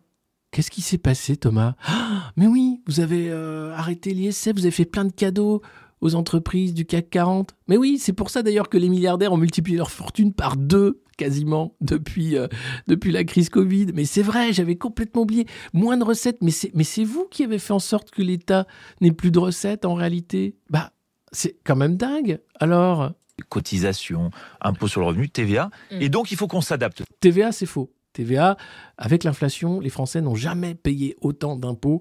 Et là, la TVA a euh, remis à, à plein les caisses de l'État. Attention. très vite en baissant nos dépenses et en faisant 10 milliards d'euros de dépenses uniquement et je le dis très clairement, sur l'État et ses opérateurs. On ne... Alors là, c'est 10 milliards uniquement sur l'État et ses opérateurs. C'est pour vous rassurer, bien sûr, pour dire que l'État va montrer la voie. Mais vous avez vu l'article du Figaro. En réalité, c'est 22 milliards qui sont à trouver. Et donc, il y a 12 milliards qui vont venir en temps 2, sans doute pendant l'été, où là, ils vont décider pendant les vacances des Français, si jamais il y a des vacances, hein, si on n'est pas en guerre ou, un truc comme ça, euh, de dire attention, Là, on va aller chercher les 12 milliards, ils vont rien voir, ça va être un coup de baguette magique et paf Et là, ça va être toi qui va payer pour le reste. Demande pas d'effort aux Français, on va prendre sur nos épaules. Alors, on ne demande pas d'effort aux Français. Écoute Thomas, je prends rendez-vous, on en reparle hein, en octobre-novembre. Soin de faire ces économies pour éviter de laisser les finances publiques dériver. Voilà, merci. Les finances publiques qui dérivent, c'est formidable. On va accueillir notre invité qui est là avec nous, euh, Frédéric euh, Aiguille. Euh, bonjour Frédéric. bonjour Alexis, je, ne vous entends pas. Ah, tu m'entends pas Alors, est-ce que vous pouvez voir du côté de votre son? Parce que là, on m'entend en live. Normalement, vous avez peut-être dans le casque quelque chose à faire. 1, 2, 1, 2, 1, 2 non. Parce que nous, on vous entend. J'entendais l'intervenant que, vous aviez mis euh, en ligne. Ouais, alors attendez. j'essaie de me reconnecter. Euh, ouais, on va faire ça. À tout de suite. À tout de suite. Il va revenir. Vous inquiétez pas. C'est la revue de presse du monde moderne, on a l'habitude. Euh, n'hésitez pas bah, pendant l'intervalle, mettez des pouces si c'est pas fait sous nos vidéos, partagez bien sûr. Euh, Frédéric est ce journaliste qui a posé la question sur Nord Stream à Prisca Thévenot lors d'un point presse de la porte-parole du gouvernement, où elle s'est euh, retrouvée bien dans l'embarras. Et on va en parler avec lui, mais on va aussi parler de la situation euh, internationale, de la liberté de la presse, de Julian Assange aussi. Et puis on reprendra, euh, on reprendra la revue de presse, bien sûr, après. Alors voyons si Frédéric m'entend. Oui, c'est bon, je vous entends. Ah voilà, bah, parfait. Eh bien merci d'être avec nous. Euh, alors, euh, alors Frédéric, vous êtes journaliste indépendant. vous avez fait partie, comme moi, de la rédaction de RT France, à l'époque où nous avions le droit d'émettre dans ce beau pays qu'est la France. depuis, vous travaillez pour différents médias. Est-ce que vous pouvez nous vous présenter rapidement?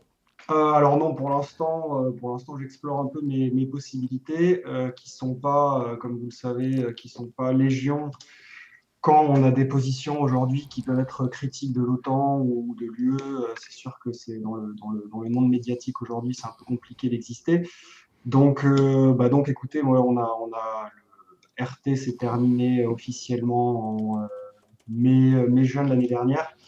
Donc, euh, bah donc, écoutez, pour l'instant, j'essaie de, j'essaie de voir quelles sont, euh, quelles sont mes options et euh, effectivement, bah, je vais essayer peut-être un peu de développer le journalisme indépendant, l'image de ce que vous faites avec succès aujourd'hui, mais, mais enfin, je sais pas différemment. Donc, j'explore un peu des pistes. C'est, pour ça notamment que j'étais à l'Élysée. Alors, est-ce que vous avez vu euh, une sorte de censure ou euh, une blacklist euh, en tant qu'ancien journaliste de, RT du part de, de, la part de la profession? Alors, de la part de la profession, moi, je ne vais pas, pas, vraiment, à vrai dire. J'ai quelques collègues qui sont. Vous savez, à RT, c'est ça qui est rigolo, c'est qu'il n'y avait pas une ligne uniforme. Hein. Vous avez non, non, bien sûr. Qui venaient de, vraiment de divers horizons. Euh, de droite, de gauche, euh, alors évidemment tous un peu avec euh, une idée un peu de, de, souverainisme qui soit de droite ou de gauche du pays. Mais, mais donc j'ai quelques collègues qui ont, qui ont des, pistes, des pistes à droite, à gauche. Après, voilà, tout dépend, tout dépend un peu de, de, de, de, vos opinions et de, et ce que, de ce que vous voulez faire et dire. Donc ça, forcément, ça, moi, ça, ça, limite le champ. Le champ est un peu limité, mais après, je, je, je désespère pas d'avoir de, d'avoir quelques touches à droite à gauche. Euh, on, verra. Très bien. Et alors, vous, vous avez accès donc au point presse euh, à l'Élysée euh, de la porte-parole du gouvernement, Prisca Thévenot. c'est chaque semaine. Vous y allez toutes les semaines ou, pas? Alors, pour rien que j'y avais été la, semaine précédente, en fait, avant l'intervention qui a bien marché, j'y avais été la semaine précédente, mais, mais en fait, c'est c'est pas toujours, euh, j'habite pas à Paris, ça c'est un mmh. problème, et, c'est, et c'est, c'est, les choses sont pas, sont pas, euh, sont pas ancrées en fait. C'est-à-dire que la semaine précédente, par exemple, il y avait euh, l'hommage aux, victimes des attentats du, du, Hamas, et donc du coup le, les questions au, au gouvernement avaient été squeezées. Donc j'y étais et ça servait à rien. Ouais. Euh, là, en l'occurrence, euh, je- j'y retourne demain. Euh, normalement, j'ai pas de problème pour y accéder. Donc euh, légalement, ils ont pas le droit de me refuser, refuser l'accès. Euh, donc, bah, donc écoutez, on verra. hein.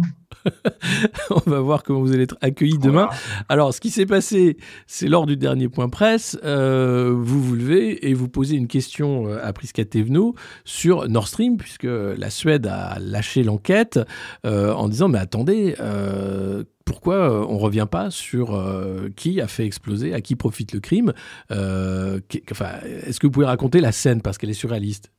Bah, moi, mon objectif, en fait, quand, quand je vais là-bas, c'est, pour rien vous cacher, c'est pas vraiment d'obtenir une réponse du gouvernement, parce que je me doute bien que les questions que je vais, je vais poser, Ouais. notamment là-dessus, euh, je, je, je me fais pas trop d'illusions euh, sur, sur le fait de ce qu'on va, qu'on va me répondre. Ouais. Je me doute bien qu'on va dégager en touche, qu'on va faire la réponse politicienne, très bien. Mais, mais ce qui m'intéresse, en fait, de faire, c'est, de les confronter euh, aujourd'hui à, à leurs incohérences, et notamment sur cette question. C'est-à-dire qu'on on, on nous- on bassine, et là en ce moment encore plus, euh, on est vraiment, on est vraiment sur la sécurité européenne. Ouais, on va que, parler. voilà, Aujourd'hui, la sécurité européenne est en danger, euh, c'est très grave, il faut qu'on se protège, etc. Mais dans le même temps, c'est-à-dire qu'on on, nous- on bassine sur une menace hypothétique et on, et on va prendre des dispositions sur cette menace hypothétique, qui n'est qu'une menace hypothétique, et dans le même temps, on ne fait absolument rien sur Nord Stream, ce qui euh, évidemment est une incohérence dans, de, de leur propre point de vue, si vous voulez, même pas du mien. C'est-à-dire que dans leur propre réflexion, si vous voulez défendre les intérêts européens, vous, vous devez vous intéresser à cette question-là. Alors, moi, j'ai mon opinion de pourquoi ils ne le font pas, mais, mais, mais je- ce qui, ce qui m'intéresse vraiment, c'est de, c'est de, c'est- de montrer ça et de montrer ça et que- qu'il y ait un débat public après sur ces questions-là. Parce qu'aujourd'hui, il n'y a pas de débat Ouais. public là-dessus. quoi. Pas du tout. Euh, Enfin, ça fait partie des nombreux tabous en réalité, hein, Mhm. euh, et, et c'est pour ça qu'il y a un besoin de journalisme indépendant parce que les rédactions ne le prennent pas à bras le corps, hein, ce dossier. Euh, Nord Stream, il faut savoir qu'il y avait de nombreux partenaires européens, hein, dont Total et, et d'autres qui étaient partenaires dans, dans ce projet gazier, et c'est le silence absolu, y compris en Allemagne d'ailleurs, où Olaf Scholz, très gêné, est quand même obligé de dire oui, non mais et d'ailleurs Poutine en joue lors de son interview avec Tucker Mhm. Carlson où il explique, bah, d'ailleurs il rigole en disant alors c'est vous, c'est moi, c'est la CIA, Euh, bon voilà on va pas on va pas s'arrêter, mais il y a d'autres tuyaux si vous voulez, vous pouvez toujours prendre du gaz russe. Euh, on, voit qu'il y a une euh, donc ce- cet omerta, ce tabou, mais rien que poser la question déstabilise euh, quand même fortement euh, le- la machine de, de propagande occidentale du coup, puisque là on est on est on est propagande contre propagande en vrai.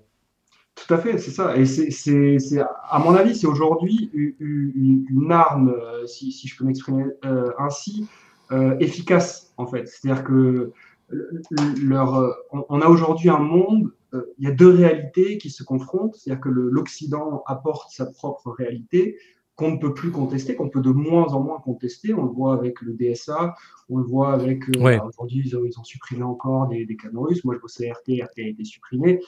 Euh, donc il y a une censure de plus en plus importante pour qu'on ne puisse plus contester la réalité euh, qu'ils essaient de vendre. Mais cette réalité, euh, on, voit bien qu'elle a, des failles, si vous voulez, et qu'elle Ouais. est en tout cas pas partagée par le reste du monde. C'est-à-dire que on- Loin de si, là. vous allez- si, si vous, si vous mettez les pieds hors d'Occident, euh, bah, que ce soit les Chinois, les Russes ou les Iraniens ou qui vous voulez, l'Arabie Saoudite, n'importe qui, personne ne- ne- ne- n'est d'accord en fait avec la, la réalité exposée aujourd'hui par les Occidentaux. Et euh, le problème, c'est qu'on n'a pas ce débat aujourd'hui dans la presse. On n'a pas du tout ce débat-là. C'est-à-dire que c'est- accepté comme un fait accompli. Il y a, voilà, il y a cette doxa-là qu'on ne peut pas discuter. Et donc aujourd'hui, Mm. les, cho- les choses sont plus de plus en plus caricaturales, si vous voulez. Ah mais c'est la. Russie Ouais. a tort à 100%, il n'y a pas de discussion possible, et, euh, euh, les Occidentaux, et nous on est là pour défendre la démocratie ukrainienne, et tout ce que vous voulez, et, etc., etc. Ce qui, est, ce, qui est, ce qui a vraiment aujourd'hui peu de sens, ce que je suppose vos, auditeurs vous-même, bon, tout le monde voit bien que tout ça, ça, ça, ça tient, ça tient sur pas grand-chose. Mais encore une fois, on a, on a dans le, dans le, notre gouvernement est jamais confronté à cette controverse-là. Il n'est jamais confronté à, Mm. cette, à cette réalité différente qui existe. Et donc, il peut continuer à faire son petit chemin dans cette espèce de, de, de, de, de- enfin, voilà, de chemin qui est, qui est très court, qui est très, euh, très balisé. Et aujourd'hui, c'est d'autant plus dangereux qu'ils sont tous sur le pied de guerre, en fait. C'est-à-dire Ouais. qu'ils se mettent sur le pied de guerre euh, face à la Russie et ils vous empêchent, ils nous empêchent d'avoir le point de vue russe. C'est-à-dire Ouais. qu'on est en train de, de s'opposer à la première puissance nucléaire mondiale euh, tout en disant alors ah non, vous n'avez pas le droit d'entendre ce qu'ils disent, euh, c'est les méchants et donc euh, c'est comme ça. Mais là, là, on, on atteint un point vraiment très très dangereux de, Hmm. de l'histoire parce que ben, alors je, je- moi, de mon opinion, le, le monde occidental, euh, enfin, voilà, si on lit Todd, etc., est en, Ouais. est en plein effondrement et donc, et donc c'est c'est une bête blessée extrêmement dangereuse, si vous voulez. On peut, on, on peut arriver dans des, enfin, ça peut, ça peut, ça peut déraper à tout, à tout instant. Donc, il est absolument essentiel aujourd'hui, si on veut être une force de paix, d'écouter ce que disent nos adversaires. C'est nos adversaires que eux considèrent mais- nos adversaires. Il n'y a pas de volonté de, de paix. Enfin, la, la Russie, euh, je ne sais pas si c'est la première puissance nucléaire, c'est peut-être les États-Unis hein, encore aujourd'hui, mais euh, Ouais, c'est une grande puissance ouais. nucléaire sur le territoire, euh, le continent européen. Euh, et et la- la- moi, ce qui me choque, en fait, c'est la censure, euh, l'accélération de la censure, qui montre en fait la, faiblesse de la propagande occidentale. hein. Si la propagande était bonne, bah, il n'y aurait peut-être pas besoin d'autant de censure en réalité, en disant que attention, il y a Internet. hein, vous allez pouvoir vous informer autrement. Euh, or, l'information en temps de guerre, évidemment, c'est une arme et une victime. hein, c'est un outil. Euh, c'est très difficile de s'informer, de savoir ce qui est un fait et ce qui n'est pas euh, présenté d'une façon d'un camp ou de l'autre, hein, comme de la propagande. On a une propagande incroyable qui est en train de, conduire à la mort des milliers d'humains à la frontière ukrainienne. On voit hein, que l'armée ukrainienne est en difficulté, mais vous avez des BHL qui continuent d'aller dire que non, il faut, il faut aller toujours plus loin, il faut, il faut davantage d'armes parce que l'armée pourra gagner. Sauf que l'armée ukrainienne manque d'hommes aujourd'hui. hein, euh, elle est en train de, recruter des, femmes quasiment. Euh, Il y a un vrai problème euh, de, effectivement de livraison d'armes de la part des partenaires de l'OTAN hein, qui se sont engagés à aider l'Ukraine. Et là, bravo Boris Johnson, on peut lui dire merci puisque il a fait capoter des accords de paix qui auraient pu avoir lieu. Et, quand on a une vision euh, sur cette guerre, euh, ben, c'est très difficile en fait de faire comprendre qu'il faut absolument pousser à la paix et pas à l'escalade parce que personne n'a à gagner à l'escalade et à la fin, de toute façon, ça finira par des accords. Alors, tout à fait, je suis bien d'accord. Ça, c'est dans, dans le meilleur des cas, enfin, j'espère et, et je, et je le crois. Et après, quand vous dites personne n'a gagné à l'escalade, je ne suis pas tout à fait d'accord. Il y a des gens qui ont gagné à l'escalade. oui, bah, les industries de l'armement. industriels, Ouais. voilà, euh, eux, ils s'en mettent plein les poches. Oui, voilà. Et pas seulement, et pas seulement hein. vous avez aussi les, les, les Dupont, les, les grosses boîtes euh, qui sont en train d'agroalimentaire, qui sont en train de récupérer toutes les terres euh, ukrainiennes, Ukraine. qui sont, qui, qui, voilà, qui est un, Et BlackRock aussi, qui, est un- va s'occuper de la reconstruction. ouais. qui s'occupe de la reconstruction, et BlackRock qui de toute façon détient euh, des parts dans toutes ces entreprises-là. Donc, euh, Hmm. et à qui effectivement on a confié, on a confié les clés de la, récon- la- la reconstruction. Mais donc c'est- pour eux aujourd'hui tout ce que tout ce qu'on est en train de dire, euh, etc. C'est pour ces gens-là, c'est dans cet unique objectif-là en fait. Hmm. C'est là où euh, quand, quand, quand, quand Emmanuel Macron ou n'importe qui nous parle de, de ils veulent défendre l'Ukraine, etc. Bon, euh, j'ose espérer qu'il y a plus grand monde qui y croit. Et en tout cas, voilà, Ah. mon objectif, c'est d'aller leur montrer que euh, bon, c'est tout ça. n'est pas Il y, en a qui y croient. On, on va écouter. Je voudrais vous faire réagir euh, ce que disait Raphaël Glucksmann euh, sur BFM il y a de ça euh, 24 heures. non, non, mais voilà, Oui, oui. parce qu'il parce y en a qui croient et ça fait partie de cette propagande. C'est important de montrer hein, quand même euh, qu'il y a des responsables politiques euh, qui sont dans cette logique-là. et Il n'y a pas qu'Emmanuel Macron. Parlons de la guerre. L'Union européenne a déclaré qu'elle ne pourrait livrer que la moitié des munitions qui étaient promises à l'Ukraine, en tout cas dans les temps, avant la date limite de mars. Dans ce moment-là, le Danemark, par exemple, dit bah écoutez, dans ces cas-là, on va faire, euh, on va faire les fonds de tiroir, on va prendre toutes nos munitions et on va toutes les envoyer à l'Ukraine. Est-ce qu'il faut que les autres pays de l'Union européenne aillent jusqu'à cette solidarité-là? Il le faut. Et ce qui est absolument fou, c'est que ça fait deux ans que cette guerre a commencé, que l'invasion totale de l'Ukraine a eu lieu, et qu'on n'a toujours pas augmenté nos capacités de production, qu'on n'a toujours pas passé en, l'économie, en mode économie de guerre. Ce qui est fou, je vais vous dire, c'est qu'aujourd'hui, sur le front ukrainien, les Ukrainiens peuvent tirer 1000 obus quand les Russes en tirent 10 000 par jour. Et qu'on a un ministre de la Défense en France qui s'enorgueillit du fait que la France puisse livrer 3000 On obus devrait par passer mois. en économie de guerre pour vous. On devrait totalement passer en économie de guerre. Personne ne nous demande d'envoyer des soldats mourir sur le front. Par contre, ce que j'aimerais que les auditeurs comprennent, c'est que c'est pas simplement une guerre qui vise des territoires, qui vise le Donbass, qui vise la Crimée. C'est pas simplement une guerre entre la Russie et l'Ukraine. Moi, j'ai présidé au Parlement européen la commission d'enquête sur les ingérences étrangères pendant tout mon mandat. J'ai décortiqué la guerre hybride, cette forme nouvelle d'attaque contre nos démocraties que mène le régime de Vladimir Poutine contre la France, contre l'Allemagne. Et je peux vous le dire, j'ai lu l'ensemble des textes produits par les Russes, l'ensemble de leurs doctrines. Je vois ce qu'ils disent dans leurs médias. La guerre qu'ils mènent, c'est pas une guerre contre l'Ukraine, c'est une guerre contre ce qu'ils appellent l'Occident collectif, c'est-à-dire contre nous. Et donc nous devons nous Je vous repose donc ma question. Parce que On va, on va mettre pause parce que c'est, c'est, épuisant. Euh, c'est incroyable quand même. Euh, il faut rappeler qu'il y a Raphaël Glucksmann quand même, euh, conseiller de Saakashvili. C'est une sorte de, de néo-BHL. hein. Il, est, il, est, il est là pour euh, engager euh, toute l'Europe de l'Est dans un atlantisme euh, féroce euh, pour s'assurer d'un nouveau rideau de fer, voire d'une guerre, puisque là, il le dit sans se cacher, il faut rentrer dans une économie de guerre et les Russes nous déclarent la guerre, à nous l'Occident collectif. Euh, oui, bah c'est aujourd'hui. Alors il y a quand même, euh, même si on, on sent cette petite musique de fond depuis un moment, il y y y a une accélération et un, et un durcissement du discours euh, de la part de tous les dirigeants et notamment européens, qui sont, on a, on a, aujourd'hui bah, clairement, on le voit avec le- l'accord qu'a passé la France, mais aussi la Grande-Bretagne, l'Allemagne. On a le- le- l'empire américain qui, se, qui, qui mandate ses vassaux européens pour prendre un peu le relais parce Ouais. que bah, les États-Unis aujourd'hui, l'administration Biden est un peu coincée par, par l'aile Trumpiste des républicains qui veut, qui veut plus trop lâcher de- de- d'argent là-dedans. Et donc, on a effectivement une, une- un, un discours qui se, qui se durcit vraiment. Enfin, moi, je, je, je, je, je- je constate encore euh, une- vraiment une accélération ces, ces, ces Oui. dernières semaines, ce, ce qui est, euh, ce, qui de- ce qui devrait être extrêmement inqui- un- inquiétant, quoi. Parce que euh, quel, quel est, euh, quel est l'objectif recherché quoi? Est-ce que est-ce qu'on veut vraiment faire la guerre avec la Russie? Quel est, où, est-ce qu'on qu'on veut en venir de, de tout ça? Quel est, euh, Parce que comme vous l'avez dit tout à l'heure, si vous voulez, si on, si on voulait la paix, euh, effectivement, les, les, les Russes et les Ukrainiens sont parvenus à un accord de paix euh, un mois après le début de, de la guerre. Alors le début de la guerre, quand Raphaël Glucksmann dit le début de la guerre, c'est en, c'est en 2022. Là aussi, c'est une interprétation. oui, parce qu'il y a 2014, le Maïdan, hein, qui a été euh, la révolution de couleur, euh, le début en fait. hein. Mm. Évidemment, on on peut pas prendre un conflit comme ça et dire ça va nulle part. Sinon, pourquoi les accords de Minsk, si vous voulez, de- desquels Ouais. on était partie prenante et dont on était censé être garant et dont Hollande et Merkel ont dit que de toute façon on n'avait rien à foutre et on ne voulait pas, on, C'est ça. enfin, on voulait pas les faire respecter.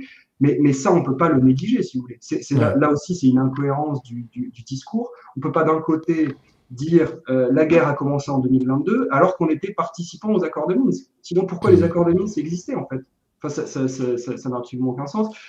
Et, euh, et donc, oui, ben, effectivement, là, je, je, il y a une accélération, un durcissement du, du discours. Pour, pour arriver à quoi? Parce que euh, est-ce que, est que vraiment on veut aller faire la guerre à la Russie? Est-ce qu'on pense vraiment qu'on peut, on peut aider l'Ukraine à vaincre la Russie, à récupérer dans, dans le dans l'accord qu'on a signé Alors, je reprends les notes. Il y a, il y a Ouais. Ça, c'est l'accord de vendredi soir à l'Élysée entre Macron et. Zelensky. hein, ouais. Tout à fait. On, on définit des objectifs euh, qui sont, qui sont euh, complètement, euh, complètement farfelus. En fait, c'est-à-dire qu'on on, on, on dit que notre objectif, on va finir, on va fournir euh, 3 milliards de- de- d'euros à l'Ukraine, donc 3 milliards d'euros. Euh, déjà, juste pour dire, on, on- on poursuit la fuite en avant, 3 milliards d'euros. La, Rada, en, il y a, je sais pas, il y a, il y a 6 mois ou un an, peu importe, euh, avait déclaré que 3 milliards d'euros, c'était les, les- les besoins qu'ils estimaient en termes d'armes militaires pour un mois. Et alors, c'est c'est pas pour repousser les Russes, hein, c'est juste pour euh, concrètement survivre. C'est un mois. Donc, autant dire que c'est c'est pas grand-chose. C'est pas ça qui va changer les choses sur le terrain. En Ouais. revanche, 3 milliards d'euros, peut-être que les agriculteurs, ça les aurait intéressés. Mais, mais bon, dans, dans les objectifs qu'on définit, donc, on, on dit qu'il faut ramener les frontières, l'Ukraine dans ses frontières de 91. Mhm. Mais comment vous voulez atteindre cet objectif? Alors, je parle même pas du Donbass. Si vous vouliez faire, si, si, si votre objectif dans le Donbass, euh, c'était ça, bah, on, aurait dû, on aurait dû signer les accords qui avaient été passés. On aurait dû ne pas faire capoter les accords qui avaient été passés en, en 2022. Mhm. Euh, mais, mais la Crimée, enfin, Ça Ouais. veut dire que vous, vous comptez vraiment récupérer la Crimée, mais la Crimée, les gens, que vous le vouliez ou non, là-bas, ils ont voté pour être attachés à la Russie. Donc c'est quoi Vous allez faire un nettoyage ethnique Oui, allez- mais certains ne reconnaissent pas ce référendum en disant que c'était Oui. truqué, etc. Qu'il n'y Mais avait pas de, mais- mais- il y avait mais- pas de, mais de alors- loi internationale. Voilà. Je- je- J'entends, hein, mais même ad- admettons, même si vous ne reconnaissez pas ça, aujourd'hui, si vous allez en Crimée, comment euh, à des gens dans, dans, dans l'État, euh, voilà, il y a une guerre qui, Ouais. qui est installée, qui existe, comment vous allez faire dire à ces gens, non, non, mais alors maintenant, oui, oui, vous parlez russe, vous vous sentez russe, vous avez été russe, non, non, maintenant vous êtes ukrainien, enfin, c'est- inimaginable en fait, ça n'a Ouais. absolument aucun sens. Mais qu'est-ce qu'il faut voir de, de cet accord? Parce que euh, Zelensky donc, est venu avant la conférence de la sécurité de Munich en Allemagne, euh, signer avec Olaf Scholz des accords de, de sécurité bilatéraux, avec Emmanuel Macron également. Euh, qu'est-ce que ça veut dire en réalité ces accords? C'est une bonne question. Alors, moi, je pense qu'il y a euh, d'une part une partie de fuite en avant, comme je disais, où effectivement, bon, et voilà, le- les, les Européens sont censés prendre le relais, euh, en tout cas au moins politiquement, euh, pour dire le relais des États-Unis, hein, je- je- j'entends, Oui, oui. pour, pour dire, bon, ben voilà, non, non, mais on est toujours là. Mais mais il y a, y, a, y a aussi un justificatif a posteriori de ce qu'on fait déjà. C'est-à-dire qu'on parle d'armement, de, renseignement militaire, de formation des militaires. Et euh, l'ambassadeur en Ukraine, donc c'était en, il, y a, il y a un peu plus d'un an, en août 2022, expliquait que la France était un allié clé et que, et que c'était eux déjà qui fournissaient un, un nom, notamment en termes de renseignement militaire, qui, était, qui était absolument essentiel, et Mm. qui disait, il disait à l'époque, euh, mais par contre, il faut, il faut pas qu'on en parle. En fait. Il faut pas qu'on le dise. La France nous aide beaucoup, mais il faut qu'on soit discret sur le sujet. Bon, là, on voit bien qu'aujourd'hui, on n'a plus besoin d'être discret sur le sujet. Oui, c'est officiel. ouais. c'est officiel, donc tout va bien. Mais, mais où est-ce qu'on va? À quoi sert Mm. cet accord? Euh, c'est, enfin, j'ai j'ai du mal, j'ai du mal à voir euh, en dehors de- du, du gain politique et du, et du gain de temps en fait, vraiment de, de la fuite en avant, parce que on, c'est pas ça qui va changer fondamentalement les choses. Ouais. On gagne un peu de temps, on, essaie, on essaie de, jouer quelque chose, évidemment ah ben, à, notre détriment, parce que voilà, dans, le même temps, vous avez Bruno Le Maire qui annonce euh, 10 milliards d'économies. Euh, bon, ben, on, on se demande On en parlait ju- juste avant. L'Allemagne qui est en récession, ça c'est quand même extrêmement important de voir que l'économie allemande est en récession. Les sanctions contre la Russie euh, ont permis en fait euh, de- de- de- de- d'être des sanctions aussi contre l'économie Oui. européenne. C'est incroyable ça. Et il y a un déni aussi là-dessus, incroyable de la part des dirigeants. Oui, tout à fait. Et, et qui rejoint un peu le déni de Nord Stream, hein, parce que Nord Stream, Ouais, ça va avec. À, à- Ouais. l'Allemagne de, de- de se fournir en, en- en énergie bon marché, auquel ils n'ont plus accès. Et effectivement, leur industrie est en train de s'effondrer. Euh, la nôtre est en train de s'effondrer, mais Mm. là-dessus, euh, alors, euh, on va pas forcément entrer dans le détail, mais on voit bien qu'il y a effectivement autre chose qui se joue et que le- le- le- les Américains mènent une guerre qui qu'on sait économique contre l'Union européenne. Le- Bien le- sûr. La, la. DGSI vient de sortir un rapport, a sorti un rapport en janvier 2024 sur l'extraterritorialité des lois américaines et en mettant en avant le danger que ça représentait bah, pour les entreprises françaises et, euh, et notamment bah, en termes de, de, de- de ce qu'on est obligé de fournir euh, à l'Empire américain sur, euh, sur, Sur nos données. Sur nos données, sur couvert de Et, lois. et- et je, je- je souligne parce que c'est scandaleux. euh, Il y a ce rapport qui sort et dans le même temps, EDF vient de, de donner toutes les données de maintenance prédictive des centrales nucléaires à Amazon euh, Cloud Service, hein, donc à Amazon. Euh, les données de santé des Français sont données à Microsoft. Euh, J'ai alerté, hein, j'ai invité sur mon émission à Sud Radio hein, le, le sénateur Ouzi qui en a parlé et Mm. Thomas Forêt de Waller aussi qui, qui parle de cette souveraineté numérique qui nous échappe par des choix stratégiques qui sont clairement du côté américain. Mais quand Raphaël Glucksmann parle, lui, euh, de sa carrière et du fait qu'il a été euh, président de cette euh, commission d'enquête sur les ingérences étrangères, jamais, jamais, jamais n'est évoqué dans ces commissions d'enquête sur les ingérences étrangères l'ingérence américaine. Voilà, exactement. Et c'est tout euh, et c'est ça qui est qui est extrêmement rigolo, c'est-à-dire que on n'arrête pas de nous parler. Et moi, c'était la même chose quand je bossais. Je suppose pour vous aussi quand vous bossiez à RT, on va vous dire ah mais alors attention, euh, euh, l'influence russe, l'ingérence russe, etc. Blablabla. Mais attendez, si vous regardez les décisions stratégiques euh, de notre pays depuis depuis ces 50 dernières années, soit les Russes sont très mauvais dans leur tentative d'ingérence, Enfin, soit il se passe autre chose en fait. Parce que on, on Mais on n'appelle pas ça de l'ingérence. Mais en fait, je crois que Oui. dans- la tête de, de- de ces young leaders hein, qui sont passés par tous les, euh, tous les clubs euh, et les cercles et cénacles atlantistes, euh, c'est pas de l'ingérence. C'est simplement euh, de la bonne entente. C'est même vital en réalité. Si on se coupait de, ce, de cette dépendance américaine, on ne pourrait pas exister. Je pense que c'est ça qu'il y a dans leur tête. Ouais, tout à fait. Et, et c'est ça, et c'est ça, et c'est ça, à mon sens, qu'il faut aujourd'hui, qu'il faut aujourd'hui combattre, parce que, Mm. enfin voilà, moi, alors c'est mon opinion, c'est mon analyse, et euh, je suppose que bah, pas mal de gens qui, qui vous écoutent aussi euh, partagent ce, ce- ce genre de point de vue. Euh, aujourd'hui, le monde est en train de basculer. Et il faut que notre pays, notre pays n'a pas été soumis à, Wa- à Washington toute son, his- toute son histoire, si vous voulez. C'est c'est pas, c'est pas quelque chose qui, qui, qui, est, qui est inscrit dans le, dans le marbre. Mais On non, peut- on a eu quand même un moment euh, gaulliste. On a été, Voilà. nous les Français, les- ceux qui ont aidé la Révolution américaine. euh, Enfin, on a une relation quand même qui permet euh, une certaine liberté. Euh, Tout à fait, et, et qu'on doit retrouver. Qu'on doit Mhm. retrouver. Il n'y a, pas- il y a pas de raison aujourd'hui. Il faut, il faut, il faut qu'on voit les choses, mais, mais pour ça, il faut que, que notre gouvernement soit confronté à la réalité des choses. Si, Ouais. si, si, si les médias euh, le laissent tranquille et si personne ne discute jamais de ça, et si on s'interdit toute discussion là-dessus, bon, bah, on, va, on va continuer, on va continuer à s'enfoncer, on va continuer à se faire bouffer, et on, bah, on, va, on va disparaître. Mhm. Aujourd'hui, la France était encore euh, une puissance diplomatique il n'y a, pas si longtemps. Aujourd'hui, on n'est plus rien. Non, mais quand on voit la, la- la composition du nouveau gouvernement, enfin, Gabriel Attal euh, n'a pas les épaules, soyons clairs, d'être Premier ministre. Il est simplement passé au Bilderberg l'année d'avant sa nomination. Euh, il a toujours été un apparatchik hein, de, de cette cour qui a autour du pouvoir. Euh, Stéphane Séjourné, qui est ministre des Affaires étrangères, bon, bah, lui, c'est pareil. Il a été député européen.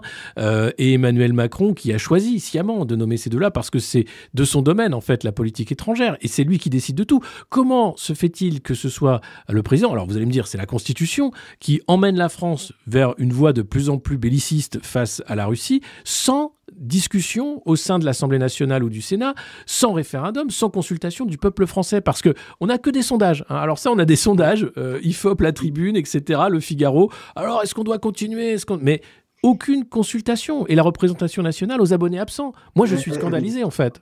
Mais moi, moi aussi, enfin, je, je, l'opposition aujourd'hui, c'est dramatique de, de, de ne pas avoir. c'est- c'est- ce qui est fantastique, c'est qu'aujourd'hui, vous avez plus d'opposition aux États-Unis sur certaines questions, notamment Ouais. sur l'Ukraine.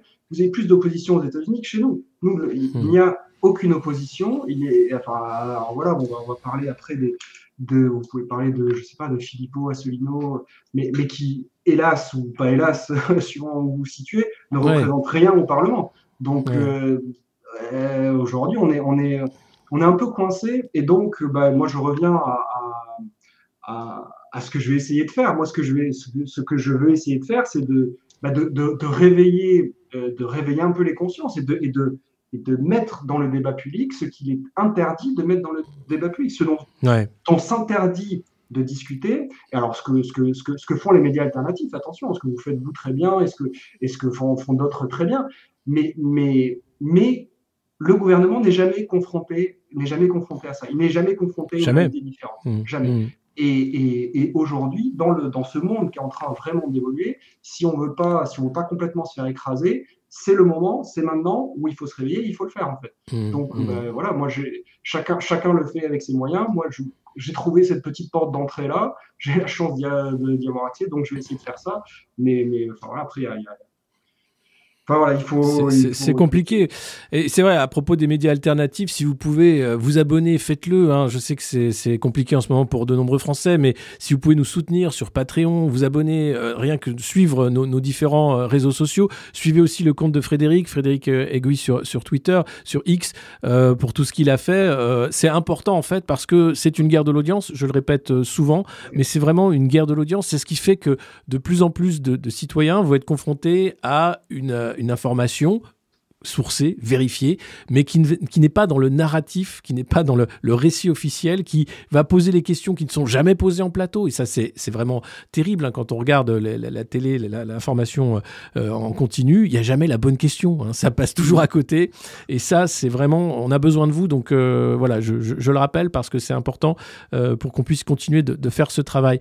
Est-ce qu'il y a eu une discussion après cette question avec le staff de Prisca Thévenot? Enfin, Est-ce qu'il y a eu une gêne Enfin, que- comment ça s'est passé euh, Euh, après la conférence de euh, presse? euh, Étonnamment, ça s'est très bien passé. Alors euh, encore une fois, je verrai euh, je verrai demain quand, quand j'y serai. euh, On attend de voir ça, ouais.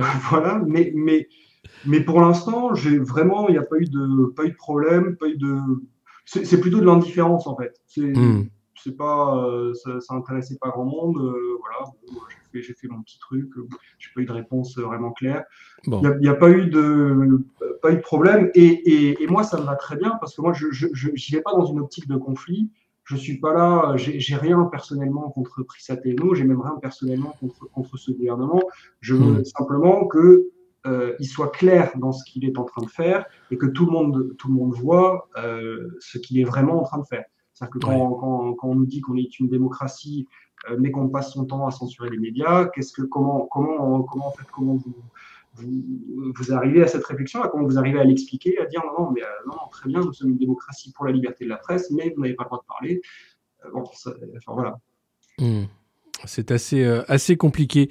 Euh, en tout cas, merci beaucoup Frédéric d'avoir euh, à partagé ce, ce moment avec nous, de parler bien sûr de, de l'état des médias. On va sans doute en parler prochainement aussi, hein, en fonction de, de- de comment va évoluer le, le front en Ukraine. Euh, et puis bravo pour, euh, pour euh, bah, le travail que vous faites et de faire partie de ceux qui essayent de voilà d'alerter, d'informer et de, et de secouer un peu un débat public globalement endormi.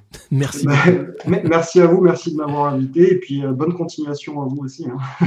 Merci, à bientôt. Merci, à bientôt. Au revoir. Au revoir. Voilà, c'était euh, Frédéric Aiguille, journaliste euh, indépendant, qui avait posé la fameuse question sur euh, le sabotage de Nord Stream à Priskatevno et qui fait un travail au quotidien. Vous pouvez le suivre sur X. son compte, c'est at Frédéric underscore RTFR.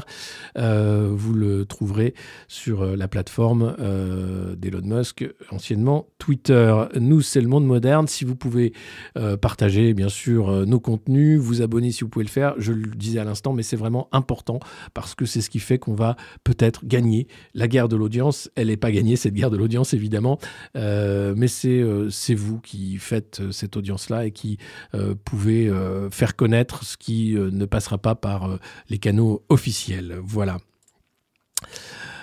On continue. Euh, on en était où Euh, Sur euh, Bercy, Bercy, Bercy et le PIB. On avait vu Thomas Cazenave. Je reprends où on en était de la revue de presse. L'objectif des, d'économie en fait annoncé par Bruno Le Maire, qu'est-ce que ça signifie? Alors ça signifie que dans un premier temps, c'est l'État qui montre qu'il fait des efforts, mais dans un deuxième temps, ce sera à nous de faire des efforts. Attention, il faut pas se leurrer. C'est pas 10 milliards qui doivent être économisés, c'est 22 milliards en réalité pour que le budget soit fait en fin d'année. Euh, donc objectif 750 millions d'euros de moins que prévu pour les achats, fournitures, véhicules. Alors c'est dommage parce que juste avant, hein, quand même, la gendarmerie a acheté des, nouveaux euh, blindés Centaure qui s'embourbent hein, quand ils essayent d'attaquer euh, des militants écologistes. Mais bon. Le Premier ministre a également fait passer une circulaire demandant à chaque ministère de réduire de 20% les frais de déplacement de ses agents. Cette ligne budgétaire coûte 1,4 milliard par an. Alors c'est vrai, hein, quand on regarde, les ministres sont souvent dans un avion, euh, souvent euh, à droite et à gauche, mais euh, vous avez les agents qui voyagent. Je pense que les agents vont arrêter de voyager pour permettre au- au ministre de voyager. Le ministère de l'économie sera exemplaire. Voilà. Et en participant à l'effort général à hauteur de 800 millions d'euros par an. Voilà. Ou du moins pour cette année. Euh, on reprend euh, cette revue de presse. Donc, on avait écouté euh, Thomas Cazenave sur les économies, bien sûr, qu'il fallait faire. Pourquoi on en était là?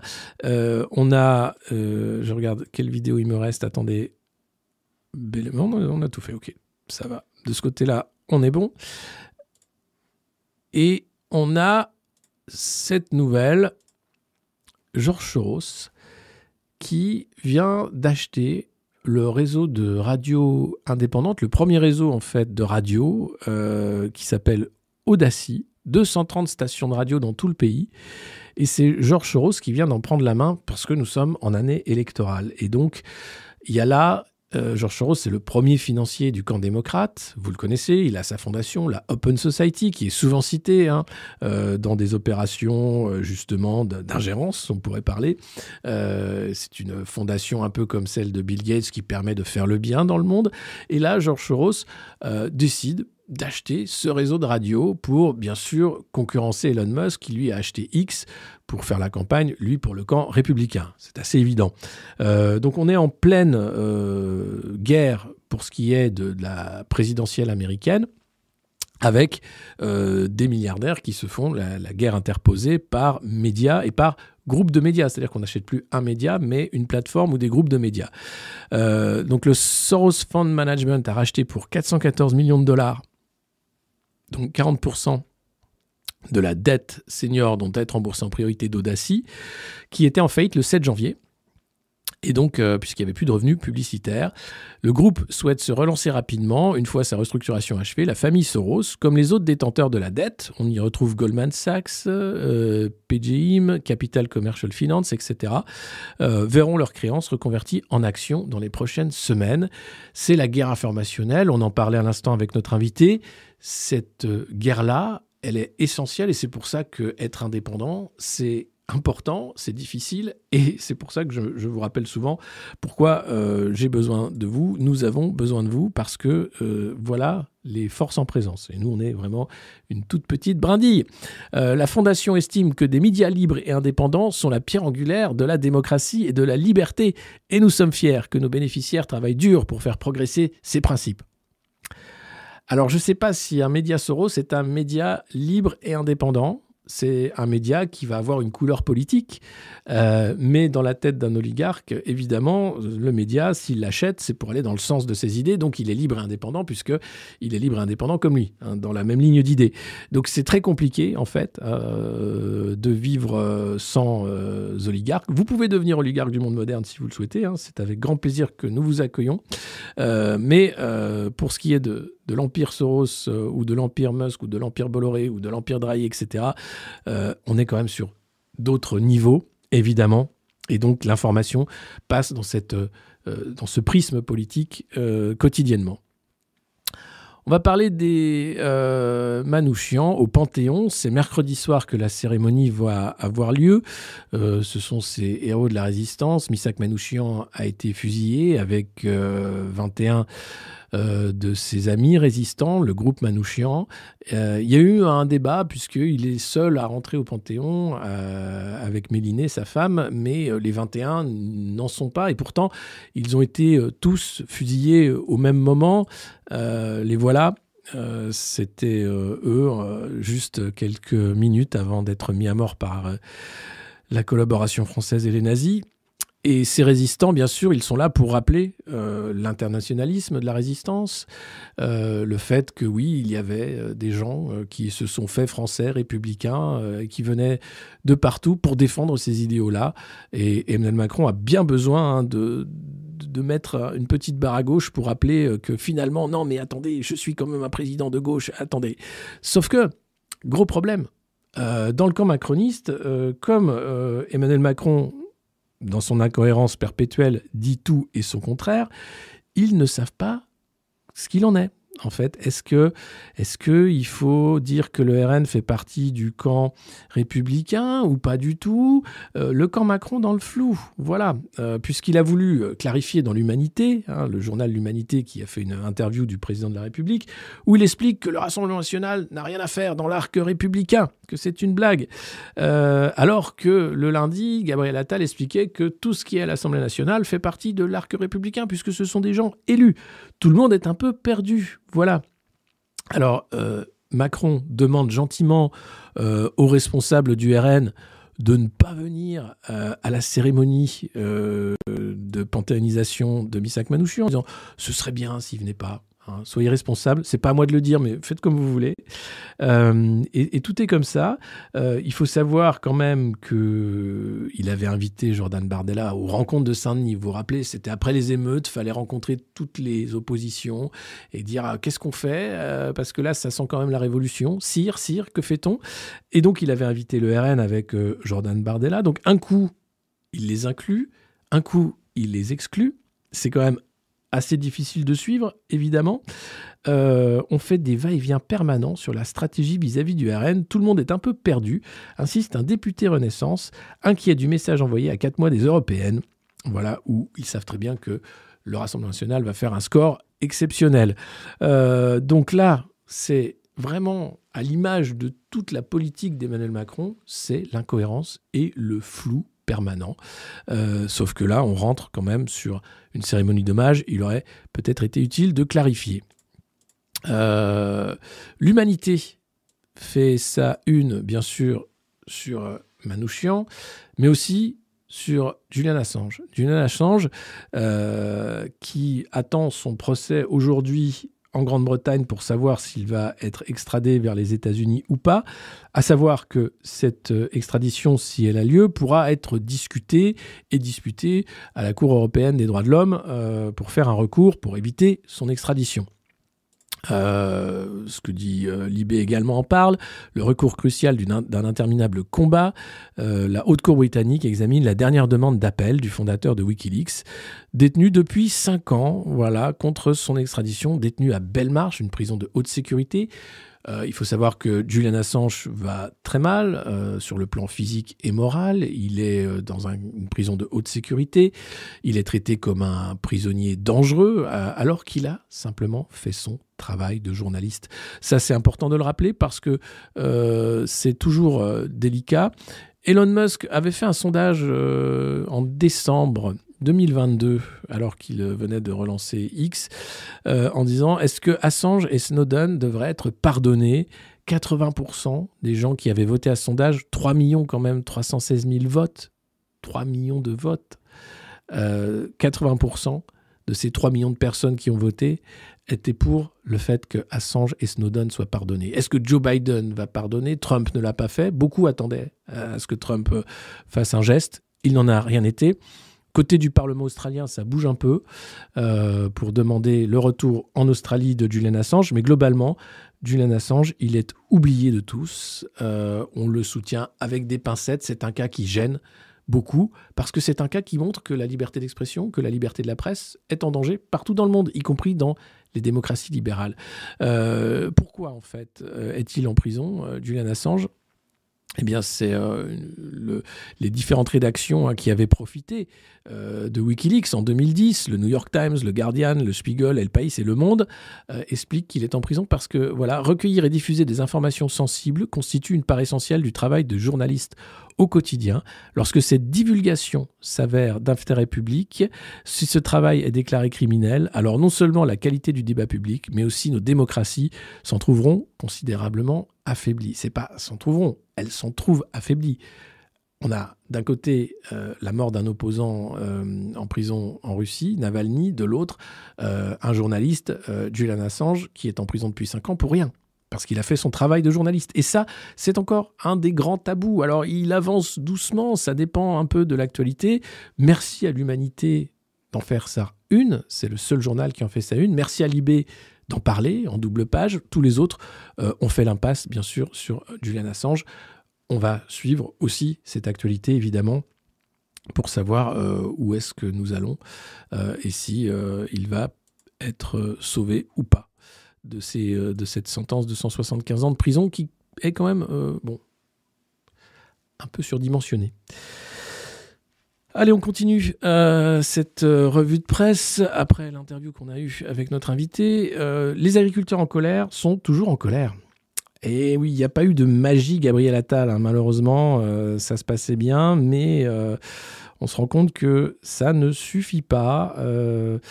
Les, agriculteurs ne sont pas satisfaits par euh, les différentes euh, mesures euh, prises par les préfectures, par les premières annonces.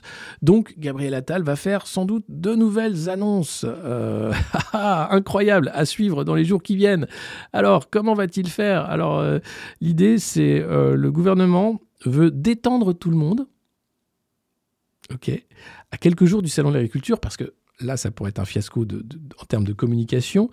Et à cinq jours du rendez-vous, euh, très marquant politiquement, le salon de l'agriculture, l'opération fait retomber la pression, entre guillemets, est lancée par le gouvernement avec de nouvelles annonces prévues mercredi. Ça, c'est France Info qui nous le qui nous délecte avec euh, cette information. Et euh, je remets hein, Gabriel Attal avec le leader de la contestation qui était très vite rentré chez lui.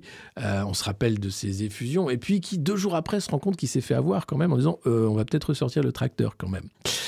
oui, il n'y avait pas grand-chose à attendre euh, d'un Gabriel Attal qui arrivait pour poser des fiches en carton sur une, une botte de paille et faire style je vous ai compris. Hein. Euh, clairement, c'était compliqué de, croire à, quelque chose.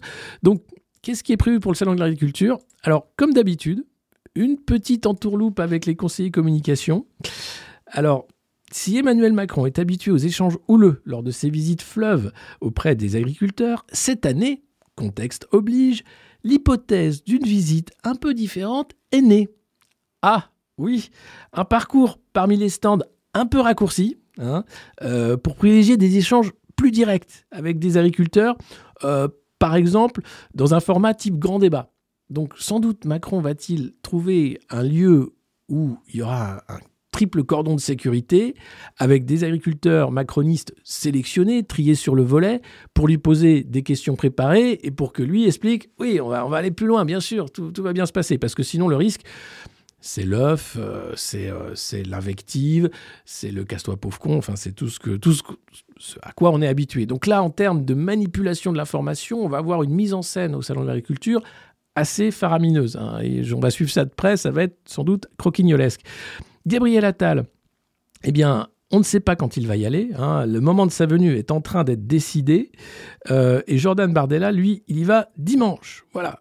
En tout cas, il ne faut pas laisser le champ libre au RN, qui est en train de prendre le, devant hein, sur euh, la, grogne et la colère, les revendications des agriculteurs. Euh, et donc, c'est une mise en scène dans le cadre des élections européennes. Il y aura beaucoup d'effets d'annonce, de promesses, mais les agriculteurs attendent encore évidemment des actions concrètes. Mais ça, ils peuvent attendre longtemps malheureusement. Et puis, un imam accusé de prêche anti-France, le préfet du Gard, assure que Majoub Majoubi est suivi depuis plusieurs mois par les autorités, lui expliquait que le drapeau français était sataniste et était contraire à l'islam, et que heureusement bientôt euh, il ne le verra plus, un truc du genre. Et puis s'est défendu ensuite sur BFM en disant j'ai pas vraiment dit ça, c'est pas vrai, etc. Euh, voilà, ça fait partie de la question des imams étrangers, euh, qui sont là, bien sûr, dans, de nombreuses mosquées en France, en disant, mais est-ce qu'on n'était pas censé faire un, conseil français du culte musulman, euh, vérifier justement le profil des imams ou quelque chose comme ça? Oui, mais c'est plus compliqué comme d'habitude. Ah, et puis, euh, dans la catégorie Vous n'aurez plus rien, mais vous serez heureux, la viande. La viande, euh, vous le savez, c'est pas forcément très bon pour la planète et c'est pas forcément très bon pour vous. Hein. Ça, on vous le répète quotidiennement. Et alors, si vous réduisez de 50% la consommation de viande en France, eh ben, ça nous permettrait d'atteindre les objectifs climatiques. C'est beau ça. Alors, c'est une étude du réseau Action Climat avec une trentaine d'associations et la Société française de nutrition euh, qui a effectué un travail de modélisation des régimes alimentaires durables avec le bureau d'études MS Nutrition. Merci. Tout ça pour nous expliquer que ce travail de modélisation de régime alimentaire durable, euh, les résultats montrent qu'il est possible de réduire de 50% la consommation de viande, tout en satisfaisant l'adéquation nutritionnelle et sans avoir recours à des produits enrichis ou à des supplémentations une division par deux qui conduira à une réduction de l'impact carbone de l'alimentation comprise entre moins 20 et moins 50% selon le type de changement alimentaire associé. Alors, Bien sûr, l'étude prend en référence les engagements pris par la France dans le cadre de sa seconde stratégie bas carbone qui vise normalement une réduction des gaz à effet de serre de son secteur agricole de 46% d'ici 2050. Ça fait partie évidemment de la, de la colère des agriculteurs. Là, vous avez d'un côté le gouvernement qui va dire on vous a compris, on fait des trucs, et de l'autre, une étude qui explique qu'il faut flinguer la filière euh, élevage, bien sûr. Alors, pas seulement française, parce que là, il est question beaucoup de poulet. Hein. La, consommation de viande de poulet a explosé. Ça tombe bien, puisque on n'a jamais autant apporté de poulet ukrainien. Mais globalement, cette question de la viande, elle revient tout le temps. Et elle est en train de mettre en faillite tout un secteur. Évidemment, au-delà des accords de libre-échange, vous avez compris que ces objectifs carbone, ils sont là pour réduire l'agriculture dans le mix, l'élevage, l'agriculture, ce que vous voulez, réduire aussi ce que vous allez manger. Après, l'idée de, à, de consommer moins de viande, c'est pas déconnant pour la santé, évidemment. Mais quand on va commencer par 50%, puis on va passer à 100% en vous proposant des insectes. Petit plat de verre, petit plat de criquet là. Ah, ça se mange, hein. Et c'est très bon. Ça, c'est un petit goût de noisette. C'est super. Euh, et tout ça, bien sûr, euh, pour le bien de la planète, hein, comme d'habitude. D'ailleurs, Michel, on en parlait tout à l'heure en intro de revue de presse. Tu en es où de ta transition vers Sirius? Oui, euh, oui, oui. Ta mise, ta, termination assistée. Bon, c'est bien que tu y penses. hein. Il faut y penser dès, dès, dès- dès 12 ans. C'est bien de commencer à y penser, bien sûr. Hein, savoir, tu te projettes, combien d'années de vie tu penses avoir besoin. voilà. Et puis après, bah, tu les payeras en carbone, évidemment. donc, quel monde affreux on est en train de créer. Parce que je veux bien qu'on sauve la planète, mais c'est pas nous qui allons la sauver. hein. On, se calme tout de suite. Je veux bien qu'on lutte contre le réchauffement climatique et le dérèglement climatique, mais ces petites mesures, ces mesures de coercition, ces mesures de contrôle, ces mesures toujours dans le même sens, hein. privation, fin de l'abondance, précarisation, tout est comme ça. Sobriété, sobriété heureuse. Bah, ça commence vraiment, vraiment. À- personnellement, moi, je- j'en ai ras-le-bol. Après, c'est très bien, hein. c'est très bien, c'est super. Euh, et je vous dis ça, je mange pas énormément de viande, hein, globalement. Euh, mais c'est pour ça que c'est- stop, quoi, stop. On a peut-être d'autres trucs. Oh là là là là Voilà, Dominique Faure, vous la connaissez maintenant. Maintenant, vous la connaissez. Avant, elle avait un déficit. Euh, c'est la nouvelle Oudéa Castera. C'est la ministre euh, qui a comparé en fait son attente pour être nommée euh, au sein du gouvernement Attal à l'attente d'un diagnostic d'un patient cancéreux. Je reconnais une maladresse. c'est à ça qu'on reconnaît un macroniste. Le mec dit des obscénités, tu sais, et après il fait Oui, c'était peut-être un peu maladroit, mais ta gueule. Ah, mais non, mais c'était complètement obscène en fait, Dominique. Dominique, on ne compare pas son attente pour être nommé ministre à l'attente d'un patient cancéreux et de son diagnostic. C'est totalement déconnant. Ça montre quoi? Que t'as pas d'empathie, tu sais pas ce que c'est que la vie, t'en as rien à foutre. Et je le disais hier, elle avait, au bénéfice du doute, je me dis peut-être elle a vécu ce moment en fait où elle attendait le diagnostic, mais même pas. Donc elle a aucune excuse. C'est du, c'est du Oudéa Castera, c'est ciselé quoi. Ce gouvernement de millionnaires en fait, c'est, le gouvernement de l'obscénité. Ils sont là pour te dire ah ouais j'ai fait une, peut-être une petite bourde, petite maladresse, c'était maladroit. Rappelez-vous Oudéa Castera, c'était, ils étaient tous là. Oui mais parce que c'est, elle a parlé avec le cœur. Ah oui mais tu peux dire des, des insanités avec le cœur. hein. C'est même souvent comme ça que ça sort d'ailleurs. Donc attention, c'est bien de parler avec le cœur, mais c'est bien d'en avoir un surtout. Voilà. Euh, le Parisien qui nous parle du Maïdan euh, en expliquant les destins croisés, euh, tous ceux qui étaient là. En 2014, on en parlait avec notre invité, cette révolution de couleur. hein, L'idée était de, déjà à l'époque lutter contre la mainmise de la Russie sur euh, l'Ukraine, de faire une révolution euh, civile citoyenne. Aujourd'hui, les jeunes du Maïdan, eh bien, ils se retrouvent en uniforme au front, mais ils sont contents. Hein, Ils se battent pour leur pays. Alors, ils s'attendaient pas à se battre pour de vrai, ils se battaient d'abord pour des idées, mais ils sont au front, ils n'ont pas le choix.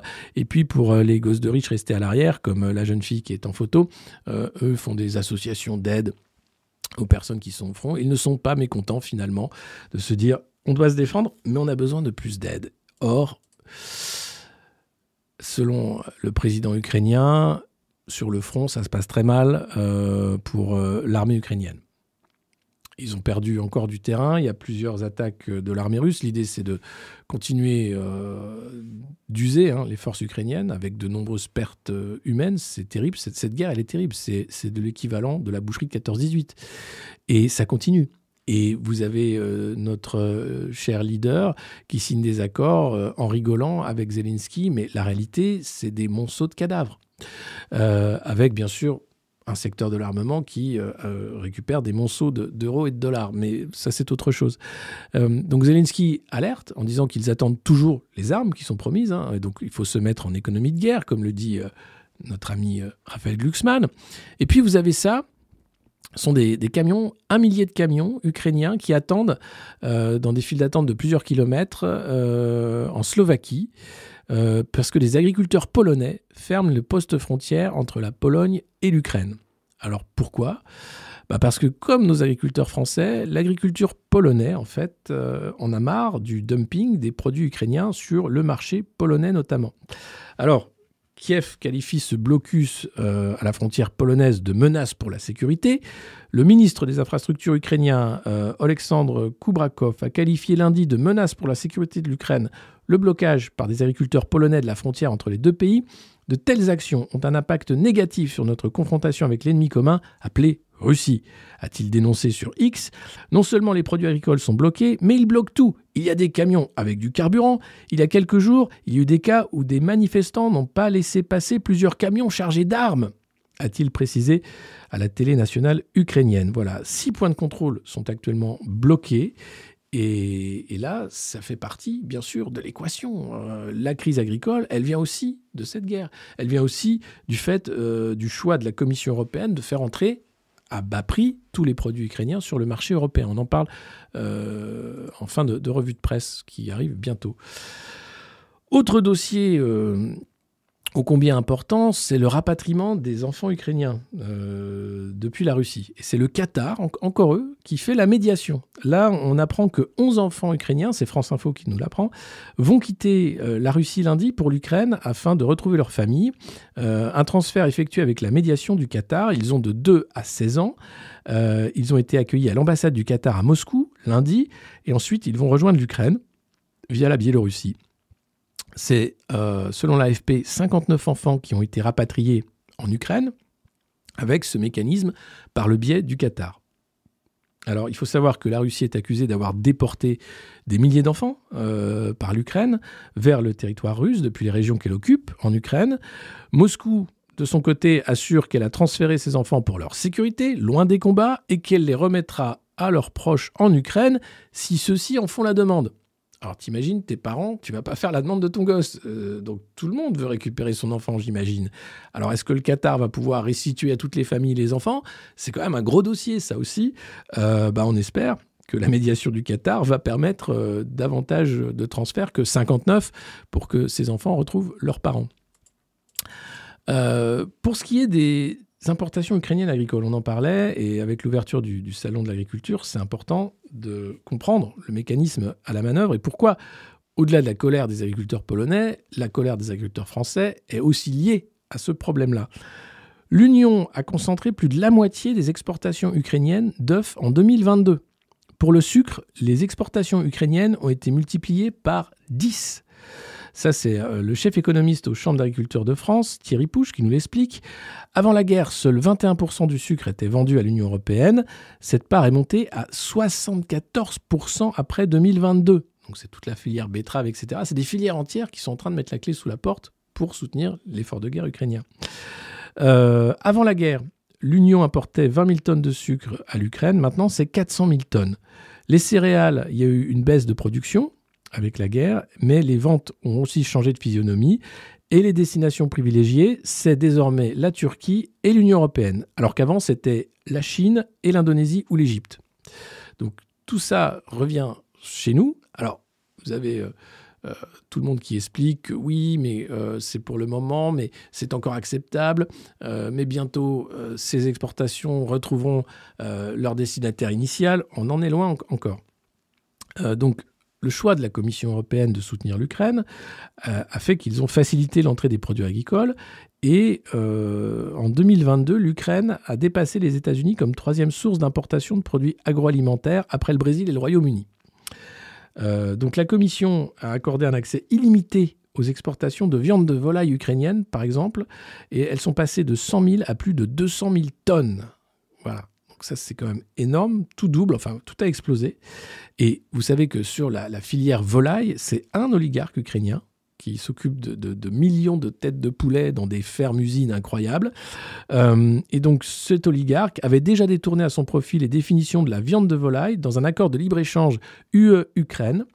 Euh, et donc c'est un ancien quand même, là qui gueule à propos de ça, c'est Jean-Luc Demarty, ancien directeur général français de la DG Commerce de la Commission européenne. Donc c'est celui qui veillait à l'organisation de la concurrence libre et non faussée, un Français qui dit que là, on a un vrai problème parce que non seulement cette, ce dumping ne bénéficie pas forcément à l'effort de guerre ukrainien, mais à un oligarque, pour ce qui est du poulet, en l'occurrence. Mais si vous regardez euh, pour ce qui est des céréales et du reste, c'est pareil. Ce sont des gros conglomérats euh, qui en bénéficient. euh, et dire que ça va aider l'effort de guerre ukrainien, c'est peut-être, mais à la marge. On est loin du compte. Euh, voilà, donc ça c'est ce que je vous disais. Et puis euh, la dernière question, euh, et, là il n'y a pas de réponse en réalité, c'est l'adhésion à l'Union européenne de l'Ukraine. Si l'Ukraine intègre l'Union européenne, la PAC, la politique agricole commune, devrait être vue de fond en comble, parce que là, ça, voudrait dire que l'Ukraine, vu les surfaces agricoles dont elle bénéficie, bah, pomperait toutes les ressources de la PAC. Euh, Aujourd'hui, c'est la France qui en prend une grande part, même si la France paye plus au budget européen qu'elle ne récupère. Sur la PAC, la France récupère beaucoup. Là, si l'Ukraine rentre, c'est l'Ukraine qui récupérera la plupart des, des subsides de la politique agricole commune. Et puis, cette question, c'est dans les échos, journal qui appartient à Bernard Arnault. Euh, les négociations prendront longtemps avant l'entrée de l'Ukraine, mais quelle Ukraine sera intégrée à l'Union européenne? La totalité du pays? Les deux tiers La moitié L'issue de la guerre le déterminera. Voilà. Donc même dans les échos, on commence à, à douter et à se dire, bon, euh, peut-être que là, on va se calmer. Mais visiblement, euh, en termes de, de, décision publique et, et, nos décideurs, ils n'ont pas l'intérêt euh, immédiat de, de, calmer le jeu, même si économiquement, l'Allemagne est en récession, on a bien du mal, et que toutes ces questions sur la crise agricole, elles sont aussi posées par ce biais-là. Voilà, c'était la revue de presse du monde moderne. Encore euh, un épisode intéressant, j'espère, qui vous aura appris des choses. Si c'est le cas, ben, mettez un pouce, partagez cette vidéo, n'hésitez pas à en parler autour de vous. On continue ce travail d'information au quotidien. Demain, on se retrouve encore à 9h30, j'espère avec euh, un invité. Euh, J'attends sa réponse dans la journée. Euh, pour parler de tous les sujets d'actualité et puis d'un dossier de fond.